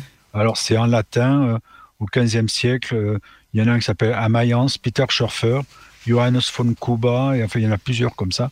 Et donc, en fait, il y a une longue filiation, si on regarde bien, depuis l'Égypte jusqu'aux Israélites, qui ont ensuite véhiculé en Europe toute cette espèce de mythe lié à la mandragore. Quoi. Puisqu'en fait, on le retrouve même dans la Bible, le, Ben, la mention de la Moi, ce qui est plus inc- incroyable dans cette plante-là, c'est qu'on on retrouve euh, des légendes ou des choses mystiques ou magnifiques ou, ou, ou, même euh, fantastiques associées à cette plante dans des endroits euh, où, à l'époque, on ne communiquait pas, il n'y avait pas Internet et on n'allait pas en avion, parce que même, en, je, crois même du côté de, de, de, l'Orient, il y, a, il y eu des traces de mandragore aussi. Et, et tous les peuples qui, qui, à l'époque, se fréquentaient pas comme on se fréquente maintenant, euh, a- a- cette plante quand même de, de, de, de, de, de- pouvoirs merveilleux, même euh, fantastiques et tout ça. Donc c'est une plante qu'on pourrait dire, entre guillemets, j'ai envie d'employer ce mot, entre guillemets, vénérée, donc par, dans le milieu de l'ésotérisme, de la magie, tout ça, quoi que ce soit. J'ai même lu, donc Yves, tu me reprends si jamais je, me, je suis dans l'erreur, mais que dans les, les pays asiatiques, comme la, euh, du côté de la Chine, on pouvait euh, en trouver aussi, peut-être d'autres variétés, je ne sais pas, mais qu'il y a des écrits qui, qui très anciens, qui parlaient également donc de la mandragore. Ah oui, tout à fait. Hein. Euh, Tibet, Bhoutan, euh, il y a une espèce de mandragore qui est inféodée euh, dans cette zone-là, enfin qui est native de cette zone-là, donc la mandragora colescens ou shinganensis, parce que qui peut être la cinquième, la cinquième espèce qui est euh, en essence, enfin ou en attente de, validation par le, comité scientifique. Mais tout ça, c'est des, c'est des, des plantes qui servent ou qui, qui, qui ont servi à la médecine ayurvédique pour donc le, se soigner, se soigner par les plantes. Ils avaient, eux n'avaient accès que à cette mandragore, mais qui a, qui a les mêmes propriétés, euh, les mêmes composés que la mandragore, euh, la mandragore européenne. Mhm. Et qu'est-ce qu'il peut faire justement Yves que dans les quatre coins du monde, de- chez des, peuples, des cultures qui à l'époque se fréquentaient pas, se connaissaient pas ou à peine euh, ont pu entourer donc cette plante et, uniquement cette plante-là d'un si grand pouvoir magique, mystique, de, tant d'histoires, de tant de légendes et de, tant d'attraits aussi, parce que beaucoup de gens se sont penchés là-dessus. Les alchimistes, les, sorciers, les sorcières, euh, même des philosophes ont, ont écrit des, des, des poèmes, tout ça. C'est quand même une plante qui a fait beaucoup parler d'elle dans les quatre coins du monde euh, et, et on peut pas dire ça. C'est une légende qui a pris naissance euh, ou, ou que- euh, ou qui a été influ- influencée trop par la région catholique parce que quand on regarde du côté des pays asiatiques ou même d'Égypte antique euh, c'était en- en- antécédent même à certaines, certaines cultures euh, de, de- de- enfin à l'inquisition tout ce qui va avec. Et pourtant euh, la mandragore était quelque chose d'important. On a même retrouvé j'ai vu des images de ça sur internet en faisant des recherches des, des, des, des, des gravures en tout cas des dessins de mandragore sur, sur des tombeaux ou, ou, ou des trucs comme ça. Donc euh, c'est- à partir du moment qu'on qu'on- on met des, des- même des racines de mandragore dans une tombe ou qu'on qu'on dessine des mandragores euh, dans, dans, sur une tombe dans une tombe égyptienne par exemple ou, ou, en Chine qu'on écrit des, des, des, pages entières donc de, de, de vertus euh, magiques médicinales ou peu importe. Et que, et que cette plante a, a, a, a tant de, de, de mystique qui l'accompagne il il y a quand même une, une raison je veux dire c'est euh, on dit toujours il n'y a pas de fumée sans feu. Qu'est-ce qui selon toi Yves a pu euh, déclencher euh, cet attrait pour la mandragore dans, dans les quatre coins du monde et dans des peuples et des cultures qui se connaissaient à peine ou, ou pas du tout. Un petit peu comme le dragon. Le dragon aussi on le retrouve dans tous les coins du monde et ça a pris naissance dans tous des endroits sur terre où, où les gens se fréquentaient pas se connaissaient pas et pourtant le dragon a toujours été aussi une créature mystique mais qui avait les mêmes attraits qui crachait du feu qui avait des écailles des ailes parfois deux têtes trois têtes peu importe. Et la mandragore euh, a suivi un petit peu le même parcours que le dragon. On en parle partout dans le monde euh, et, d'une manière quand même très fantastique Alors effectivement, euh, mais le- le- le- l'histoire, enfin des mandragores ou les légendes des, des, des mandragores, elle est tellement abondante en Europe euh, pour les deux espèces que j'avais citées, mandragore officinale et automnale, euh, principalement à cause de la religion qui était un peu le, le qui, en a fait qui en a monté, qui a, qui a, ou qui a alimenté toutes ces euh, toutes, toutes ces légendes là. Euh, après, euh, pour les autres espèces de mandragores qui sont réparties, euh, comme pour l'Israël ou l'Iran, Turkménistan, et puis et puis l'Asie avec l'Himalaya, il y a il y a pas a pas de légende comme ça. Enfin, il n'y a pas de légende qui enfin qui sont qui sont aussi aussi poussées.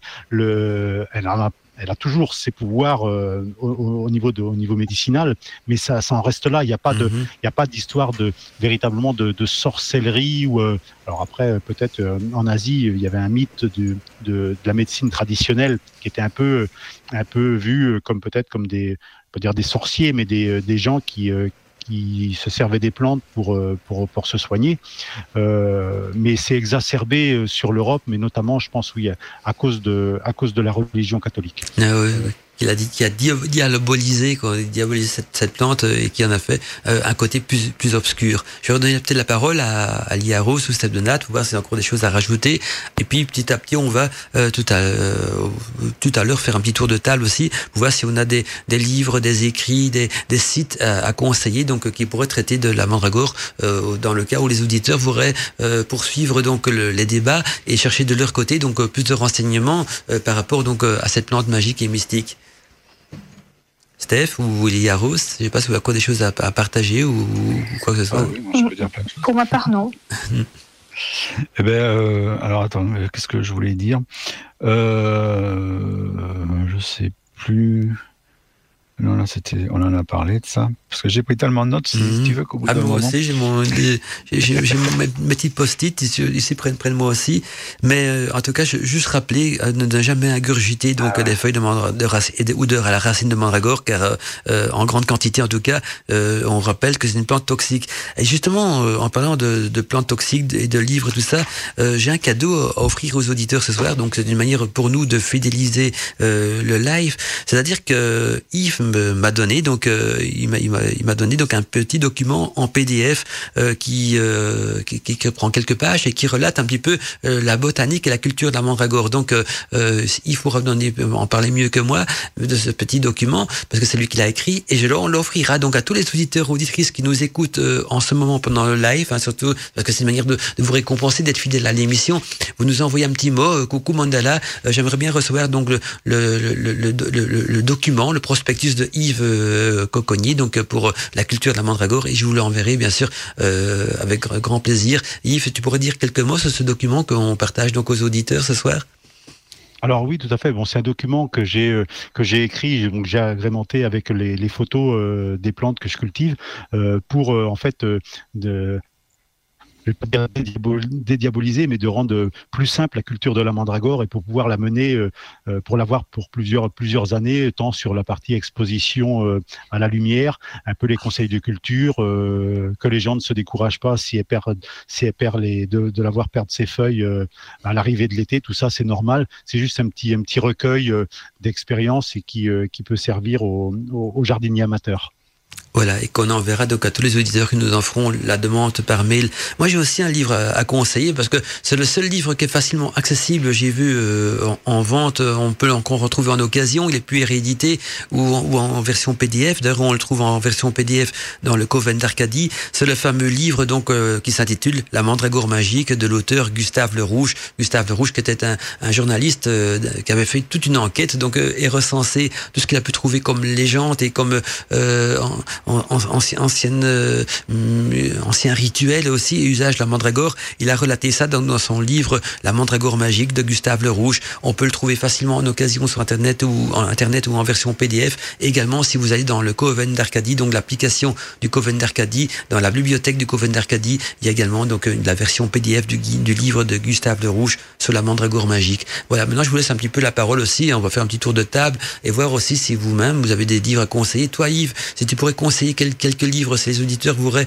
euh, faire des recherches, livres ou forum. En parlant de forum, justement, il y a Alina qui m'avait donné le, lien euh, d'un forum d'infirmières qui, des infirmières donc qui, qui partagent euh, entre elles donc des des, des, des, des recettes pour la propriété euh, euh, de la mandragore. Elle, me dit ça comme ça. Coucou Mandala, je ne sais pas si tu voudrais souhaiter le partager à l'antenne, mais j'ai vu qu'il existait donc un forum médical euh, pour échanger donc entre infirmiers et infirmières hein, qui explique donc le côté médical de la mandragore. Et donc euh, dans, l'extrait du forum, donc le forum, c'est euh, www.infirmier.com ressources infirmières. Hein, euh, donc euh, www.infirmier.com slash ressources infirmières. Et puis je ne vais pas donner l'adresse complète parce que c'est assez compliqué, mais donc il parle de la plante qui est sédative, antispasmodique, anti-inflammatoire, en cataplasme, nous dit le forum, hypnotique aussi et hallucinogène. Elle aurait également donc des propriétés aphrodisiaques dans la genèse de la, de la fécondité de Rachel et de À l'origine donc des douze tribus d'Israël, et serait attribuée donc justement à la mandragore ou ou, ou, du daim également donc appelé pomme d'amour. Voilà dans d'autres écrits. J'essaye de lire parce que parfois c'est pas toujours évident. C'est écrit en tout petit. Donc euh, voilà. Mais sinon moi le livre que je vous conseille quand même de, de l'avoir dans votre bibliothèque ou en version PDF c'est la mandragore magique de Gustave Le Rouge et je donne la parole euh, d'abord peut-être à Yves hein, peut-être que Yves je suppose que tu dois peut-être connaître quelques euh, manuscrits des livres qu'on peut se procurer ou même des manuscrits anciens euh, sur la mandragore. Tu devrais conseiller quoi aux auditeurs ou même des livres de botanique ou des livres de plantes médicinales, mais qui traitent euh, dans lesquels on peut trouver un chapitre consacré donc à la mandragore. Alors en fait, il y a relativement peu de, d'ouvrages botaniques euh, exclusivement euh, dédiés à la mandragore. Le, un, qui peut qui peut être intéressant euh, à, parcourir, enfin pour le côté historique et mythique, c'est celui dont je parlais, qui a été qui a été écrit par une personne de, de, la, de BNF. C'est la mandragore, naissance et persistance d'un mythe. voilà, si vous si vous tapez BNF et mandragore, vous allez tomber, je pense, assez rapidement sur sur ce sur ce document. C'est Luc Menapas qui l'a écrit. Donc Luc et, et Menapas M E N A P A C E. Euh, voilà, c'est le c'est l'auteur de, de, ce petit recueil qui est assez qui est assez bien fait d'ailleurs, euh, qui qui relate un peu euh, toutes les tous les tous les mythes euh, de la mandragore depuis depuis l'Antiquité. Mmh. Tout à bien. Et sinon, au niveau forum et tout ça, est-ce qu'il existe des forums qui donnent des conseils justement ou qui sont spécialisés ou où il y a une rubrique en tout cas spécialisée dans la culture de la mandragore magique? Je sais qu'il y a des photos, forums ésotériques qui doivent sûrement en discuter. Peut-être que Steph de Nat de ce côté-là, il pourra euh, compléter l'information où, où, il y a Rose. Mais toi, donc Yves, de ton côté, tu connaîtrais des forums de discussion euh, où on pourrait poser des questions ou échanger au niveau de la mandragore?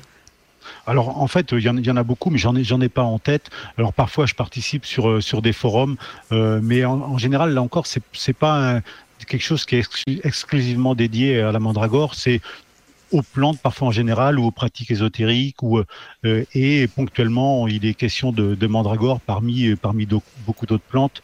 Donc il y a, y a rien de, de spécifique. Ok, ok. Ça bon, en tout cas, j'ai rien trouvé de spécifique. En tout cas, donc je redonne l'adresse hein, où on peut acheter des graines. Donc c'est Ethnoplant, donc E Com, donc avec trois fois W bien sûr devant. Et or, Yves, on mettra tes coordonnées aussi. Redonne ton adresse mail aussi, si jamais les auditeurs veulent te contacter pour poser des questions, te commenter des graines ou même euh, un plan de mandragore, en rappelant que ton adresse sera mise également sur le site de la radio quand on publiera le podcast de l'émission, mais tu peux la donner également à l'antenne pour ceux qui, sont impatients, qui nous écoutent en live ce soir et qui ont déjà envie de, te contacter donc euh, pour te poser des questions. Ah oui, c'est vraiment tout simple. Donc mon adresse c'est mandragore 81 at orange.fr. Voilà, donc Mandragore 80. ouais. Voilà, Mandragore 81 orange.fr. Alors je vais laisser la parole, donc euh, on, va, on, va, faire un petit tour de table. Steph, tu as des trucs à rajouter, des, des, forums, des écrits, des trucs euh, intéressants à lire que, que sur lesquels tu es tombé? Parce que je sais que tu as un dénicheur, tu trouves parfois des pépites euh, qui m'échappent entre les mains, donc tu auras peut-être des pépites à partager aux auditeurs ce soir. Alors, euh, je, pour reprendre ce que vient de dire Yves, le, sur le site de Luc Menapas, là, la mandragore, naissance et persistance d'un mythe. Il a donné plein, plein de titres de, d'auteurs euh, qui sont liés à la mandragore. Alors, euh, je vous conseille d'aller sur le site parce qu'il y a toute une flopée. Je peux vous en donner quelques-uns comme ça de, à titre euh, d'exemple. Jean Vallon, La Mandragore, son image, sa légende. Euh, ça date de 1923. Jean Boulet, Mandragore dans Esculap, 1960. Arlette Boulommier, Mandragore et littérature fantastique 1989, Jean, euh, Jean Bouquet, Figure de la Mandragore, plante démoniaque, Vichy 1937, Mircea Eliade, la culture de la Mandragore en Roumanie, qui date de 1938, James Fraser, Jacob and the Mandrakes. Alors Mandrakes en, en anglais, si on traduit le, mot, c'est formé du mot man et homme, évidemment. And Drake, c'est le canard. C'est assez bizarre de voir dans les langues l'interprétation un peu de, de la mandragore, comment ça change selon les, sens. Il y en a d'autres. Euh, Daniel Jerry euh, Heure et Malheur de la mandragore. Jean-Loïc Lequelec, la mandragore, celle qui expulse. Enfin, il y en a toute une flopée comme ça. Donc, je vous conseille d'aller sur le site et vous trouverez plein de choses intéressantes, de, titres d'auteurs, si vous voulez fouiller un peu tout ça. C'est assez intéressant à, lire, en tout cas, sa page. Voilà. Ok, et avant de donner la parole à Hilaire j'ai encore reçu, tiens, c'est un message que je crois que c'est Alina qui l'a envoyé, qui nous dit si tu as le temps et que tu souhaites en parler, sincèrement, pour moi, le livre le plus sérieux sur le sujet de la mandragore est celui-ci de Héloïse euh, Mozani, donc M-O-2-Z-A-N-I, donc euh, Héloïse euh, Mozani, le livre sur les superstitions. Héloïse en fait donc six pages complètes sur le sujet. Donc, euh, dans le livre d'Héloïse Mozani, sur le, ça s'intitule le livre sur les superstitions, elle y traite de six pages complètes la mandragore. Donc, on y apprend par exemple que la mandragore mâle est de couleur blanche, la mandragore femelle est de couleur noire, et que la mandragore, selon la légende, poussait donc dans le jardin magique de Circé. En vous rappelant, donc, comme l'a expliqué Yves, qu'en général, les, mandragores mâles et femelles, ça n'existe pas vraiment, mais plutôt, donc, c'est la fécondité qui change. Donc, elle va créer de temps en temps une fleur euh, mâle, et puis euh, les, abeilles vont, vont prendre le pollen, et puis elle va créer des fleurs femelles, et les abeilles vont apporter des femelles. Donc c'est souvent comme ça. Mais peut-être que moi je pense, Yves aussi, c'est possible que les gens ont peut-être donné euh, un côté féminin ou masculin à la mandragore selon des types de, racines, parfois quand elles, sont plus blanches ou plus noires. Mais euh, justement, avant de terminer avec Iaros, euh, est-ce que c'est possible qu'il existe des mandragores euh, blanches femelles et de couleur noire euh, pour les mâles? Ou alors c'est encore une légende Ça aussi, je, je fais suite aux références donc du message qu'on vient de m'envoyer. Alors non, c'est exclusivement une légende. Hein. Euh, toutes les mandragores sont euh, mâles et femelles en même temps. C'est ce que je pense. Euh, ah, et avec des et avec des formes de racines différentes. D'ailleurs, les Anglais pour les, les, pieds femelles, vraiment, il y avait deux jambes de femmes. Ils l'appelaient aussi woman drake. Mm Woman. bah, voilà. Mm. Euh, oui, et en plus, juste une petite parenthèse, il faut pas oublier que les, les, les, anciens, les sorcières du cas, et les sorcières, ils employaient surtout la mandragore comme amulette. Ça veut dire qu'ils mettaient sécher la racine, et en plus, euh, il habillait, il mettait des petits vêtements, des vêtements, il la traitait vraiment comme une, un homoculus, donc euh, comme une petite poupée. Il, il parfois, il, faisait des, vêtements, il la mettait dans une petite boîte en bois ou en ivoire, et c'était devenu une amulette qui pouvait être portée au cou, mais surtout donc garder secrètement chez soi dans un petit coffre parce que ça portait bonheur et ça attirait la chance et ça, on pouvait même en faire des souhaits quand on la dorlotait, la mandragore. Il y a toujours le petit côté légende, mais le côté donc amulette, je pense aussi qu'il y a l'intention qui joue un rôle là-dedans également. Alors je vais quand même laisser la parole à Yaros, qu'on arrive petit à petit en fin d'émission. Yaros, que tu as des choses à partager, des livres, des documents, des, des sites que tu as vus, ou hors d'une impression personnelle ou quoi que ce soit. Et puis moi j'ai une question à te poser, Yaros. Est-ce que tu vas te lancer euh, bientôt dans la culture, la culture de, de tenter une culture de mandragore chez toi? Eh bien, écoute, euh, comme avec Yves, euh, nous habitons à pas très loin, du coup, euh, j'en discuterai avec lui. Ah, bah oui, vous pouvez vous rencontrer. Mmh, c'est vrai, ça vous êtes euh, Effectivement, ce que je peux faire sur ma terrasse, mais oui, en tout cas, ça, ça me tente bien. Et bien, bah, écoute, moi, j'avais fait quelques recherches sur Internet, donc j'avais vu plusieurs sites, mais après, pas forcément en fait à conseiller non plus. Donc, mais après, voilà, moi, j'ai bien aimé cette, cette émission, d'apprendre encore plus sur sur la mandragore. Et puis voilà, c'est vrai que c'est une plante qui, euh, a encore plein de mystères et, qui, voilà, qui a des bienfaits aussi. Donc euh, euh, c'est magique. Voilà, et en plus, on est sur la radio numéro un de, de l'ésotérisme, de la magie et du mystère. Donc, euh, c'est l'occasion. je pense que c'est inédit au niveau de, de, de, de Wishish Radio et des autres radios aussi auxquelles on a participé, euh, d'avoir fait une émission plus ancrée donc sur le côté culture et botanique de la mandragore. Euh, on a toujours abordé le côté ésotérique et magique et un petit peu moins donc le, le côté je vais mettre entre guillemets plus scientifique donc euh, quand même la culture tout ça. Et c'est important aussi parce que euh, il y a tellement de, de, légendes de trucs qui courent autour de la mandragore c'est parfois bien de, de, de séparer le, le, vrai du faux mais surtout aussi euh, de donner de voir pourquoi est-ce que beaucoup d'auditeurs euh, sont déçus de la culture de la mandragore parce que ou rien n'est poussé ou alors euh, des lianes ou des plantes douteuses comme Steph hein, sur laquelle est tombé dans des plantes très douteuses hein. et puis Steph, Steph vous, vous a pas tout dit mais il m'a dit qu'il a fini par fumer sa mandragore parce que ça trop ce que c'était. Non je, je plaisante, bien sûr. donc, euh, donc voilà. Ah il paraît que si, si on en consomme trop, ça peut provoquer un arrêt cardiaque. Donc ah oui, donc euh, surtout ne, ne, ne, ne, pas en, avoir, en avaler. Mais oui, il y a des alcaloïdes, je pense, il y a des, des, des, des poisons là, donc qui sont pas très très bons pour la santé. Donc ce n'est pas quelque chose à faire des potions. On vous a mis en garde, n'en faites pas des potions. Euh, faites de l'encens, des amulettes, tout ce que vous voulez, mais n'agurgitez pas. Euh, à part les fruits, mais donc les fruits, c'est uniquement donc la, la pulpe, mais pas le, ce qu'il y a autour, quoi que ce soit. C'est très parfumé, et je pense même qu'il y a, a peut-être moyen de concevoir donc un parfum de mandragore à base des fruits, puisque les fruits ont une très bonne odeur. Je pense qu'il doit peut-être exister des techniques, ça, ça a étudié donc pour faire un parfum de mandragore. Euh, ça pourrait servir pour les rituels aussi, hein, asperger sa pièce de rituel de parfum de mandragore. ils l'utilisaient. Hein. Qui ça? Les mystères d'Éleusis, quand ils initiaient les. Ah oui, les gens, oui, ils des parfums, un parfum de mandragore. Donc ils emploient Ouais. du parfum de mandragore. Donc ça doit être faisable hein, à partir, c'est seulement à partir des fruits alors, euh, parce que ce sont les fruits qui ont les plus d'odeur. Hein, c'est ça, hein, Yves. Donc euh, euh, peut-être qu'à partir des fruits euh, macérés dans de l'alcool ou choses comme ça, il y a peut-être moyen d'en faire un parfum. Ah oui, tout à fait. Les fruits sont étonnamment euh, ouais, ont, une, euh, une, une senteur, c'est c'est extraordinaire. Alors, Peut-être ou, un- ou un sorbet là pour euh, garder le, Mhm. pour, euh, Le parfum. pour conserver le, le, le parfum, un, parfum frais. Euh, voilà, à essayer. Voilà, un sorbet. Comme, aphrodisiaque, ça peut être sympa. Voilà. Pour, pour la- un, sorbet à servir à la Saint-Valentin ou alors à, à la Sawen, à la Sawen aussi, un, un dîner Sawen, vous pouvez mettre un sorbet à base de mandragore, hein, ça, ça présentera bien pour euh, un dîner de, de, de, de de, de, de célébration de Sawen, ou, ou alors euh, en tant qu'aphrodisiaque, pour la Saint-Valentin. Euh, mais, co- mais, euh, en même temps, si dans un couple il faut j'emploie des aphrodisiaques, c'est que, c'est- que, allez, on va dire, c'est que il y a, a pas assez de charme. hein. Le, charme, c'est déjà un aphrodisiaque aussi, quoi. Voilà, quoi que la c'est un petit plus. C'est vrai que ça peut être un petit plus à partir peut-être de, de 90 ans, 80, 90 ans, euh, un, un petit peu de baie de mandragore ou, ou pour remplacer le Viagra, pourquoi pas, qui sait. Hein, c'est vrai, à tester. Hein. Rose, tu testeras pour nous si ça fonctionne ou pas, la mandragore en tant qu'aphrodisiaque, d'accord? Quand tu raconteras Yves, hein, il va donner des graines. Tu nous feras, un- tu nous feras un retour là-dessus, hein, d'accord? Voilà. Ok. Tu, tu diras si c'est l'intox ou l'info hein, à ce niveau-là.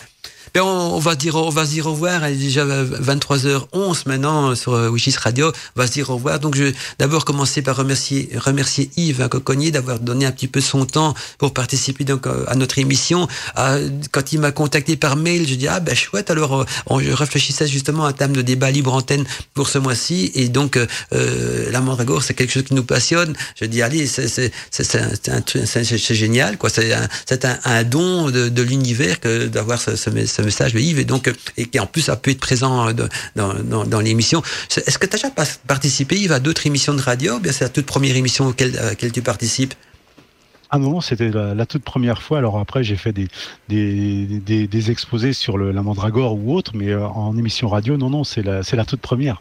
Ah, mais tu vas sûrement te rappeler peut-être par après par des radios concurrentes. hein, quand ils vont écouter notre podcast, notre live, tu seras sûrement euh, vite sollicité aussi. En tout cas, un grand merci à toi d'être venu dans cette émission. C'est vraiment un plaisir de discuter avec toi, euh, de, de- de découvrir tout- toutes les connaissances que tu as à ce niveau-là aussi, et surtout de savoir donc que tu as une culture quand même de, de- de plus de 500 de mandragore. C'est vraiment énorme. Et, puis euh, voilà. Et, en plus, j'ai appris que tu habitais pas loin donc de la même, c'est la même région qu'Elia Rose. Bah, vous êtes tous les deux du sud, hein, vous avez de la chance hein, en plus. Et donc euh, peut-être peut-être vous rencontrez et donner un petit plan de mandragore. Donc euh, enfin vendre un petit plan de mandragore à Elisa Rose pour qu'elle puisse déjà en commencer la culture euh, chez elle. Merci en tout cas Yves, ça m'a fait vraiment plaisir. Et je vais laisser euh, les autres animateurs aussi. Donc euh, d'abord donner la parole à Yves hein, pour qu'il donne un petit peu son retour aussi sur l'émission. Puis on va faire un tour de table après Ilia Rose et on terminera par Seb de Nat. Yves alors, euh, comment tu t'es senti dans l'émission de Wishis Ra- Radio, donc les débats libres antenne. Hein, ça nous, en tout cas, ça fait plaisir d'être venu ici. Et toi, tu regrettes pas d'avoir consacré un petit peu ton temps ce soir à être parmi nous aussi? Ah non, non, pas du tout. Ça a été un réel plaisir de de- d'échanger, de, discuter, et puis de, de faire passer un petit peu les, les conseils techniques pour, pour vous aider ou aider les, les auditeurs euh, ou non initiés à la culture de la mandragore. Et vraiment un, superbe échange qu'on a eu euh, vraiment à, renouveler. Ok, c'est génial. On va laisser la parole à Ilia Rose. Hein, Ilia Rose, euh, merci aussi d'être présente dans les émissions débat libre antenne. Tu es arrivée euh, chez nous parce qu'au départ, au départ donc, tu fais partie de l'équipe de Michael. Et puis quand Michael a migré euh, dans les libre antenne, il nous, a présenté. Et, à côté, tant mieux parce que voilà, donc euh, tu complètes l'équipe. Euh, c'est souvent une équipe très masculine hein, jusqu'à présent. On n'a pas beaucoup eu encore d'invités euh, femmes. Pourtant, on, essaie d'en trouver aussi. Donc Rose, c'est la seule voix féminine. Mais voilà, qui apporte un petit peu euh, de, douceur et, de lucidité pendant ce, parmi tous ces hommes parfois euh, très très très on va dire euh, peut pas dire motivés je veux dire passionnés par la magie et donc bah, elle arrive à, à nous tempérer, c'est ça qui est merveilleux. Ali Yaro, je te laisse la parole, plus justement pour le petit mot de la fin. Et merci aussi, pour, moi je veux te remercier pour ta présence dans les émissions également, parce que voilà, c'est une, nouvelle dans l'équipe de débat libre antenne. Enfin, nouvelle, elle a, maintenant elle a passé son bisoutage, donc elle est là depuis un petit bout de temps, mais quand même ça fait plaisir, quoi. Merci Mandala, et merci Yves aussi pour euh, bah, toutes ces belles explications. Et puis merci à Steph aussi, toujours. C'est super agréable d'être avec vous. Et puis euh, j'espère que les auditeurs aussi ont bien, euh, ont bien profité de cette soirée. Et, et voilà. Voilà. Et alors, euh, petit bois Steph aussi, hein. Steph qui a cultivé des trucs douteux, hein, c'est- il fait croire que c'est Mandragore, mais c'est- des trucs très, très louches, quoi. Il s'est fait avoir, le pauvre, le pauvre Steph. Et dis, Steph, allez, oh, je, on va te- Oui. je- je remue juste deux secondes le couteau dans la plaie, puis je t'ennuie plus avec ça. Combien t'as payé ces graines, euh, enfin, ces fausses graines de Mandragore que t'as acheté sur Internet, t'as payé ça combien?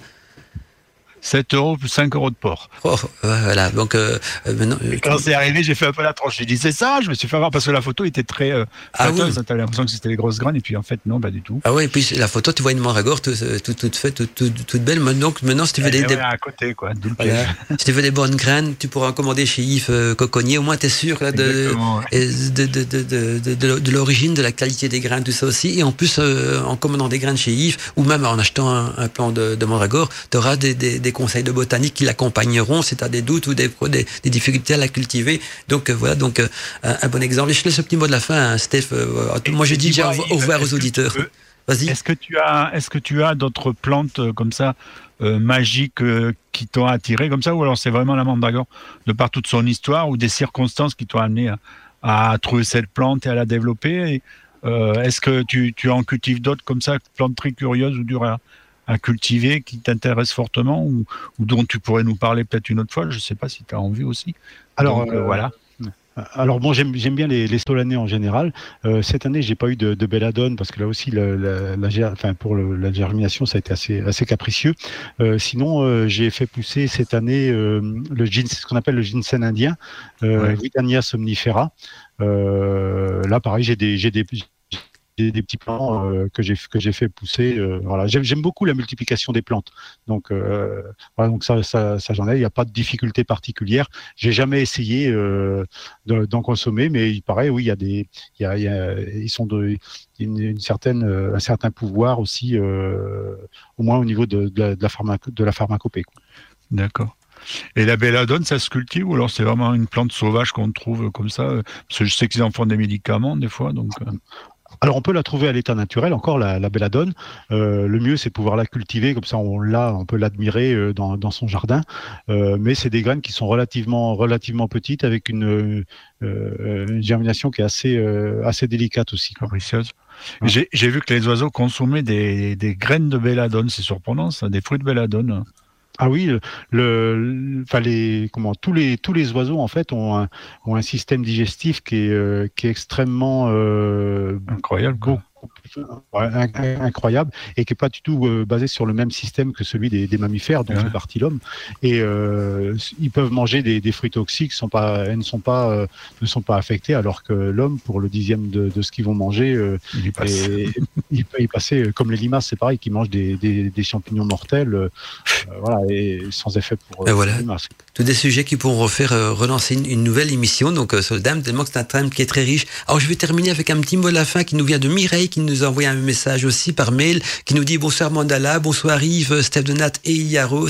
J'espère que vous allez tous bien. Merci pour cette belle émission nous dit-elle. J'ai appris plein de choses grâce à vous. J'aimerais bien recevoir donc le PDF d'Yves aussi. Merci je te l'enverrai donc Mireille euh, pas de problème. Avec toute mon amitié j'ai beaucoup de demandes donc du PDF déjà. Donc je vous rappelle que tous ceux euh, qui m'écrivent donc ce soir euh, pour demander donc euh, le document, le prospectus PDF euh, écrit donc par Yves concernant donc la culture de la mandragore. C'est bien sûr avec plaisir qu'on vous enverra. Il suffit d'envoyer un, message donc euh, à mandala@witchisradio.fr ou à contact@witchisradio.fr en disant voilà bonjour Mandala, j'aimerais hein, recevoir donc le document ou le, le, petit prospectus de Yves sur la mandragore et ce sera avec plaisir donc euh, que je vous répondrai et que je vous l'enverrai.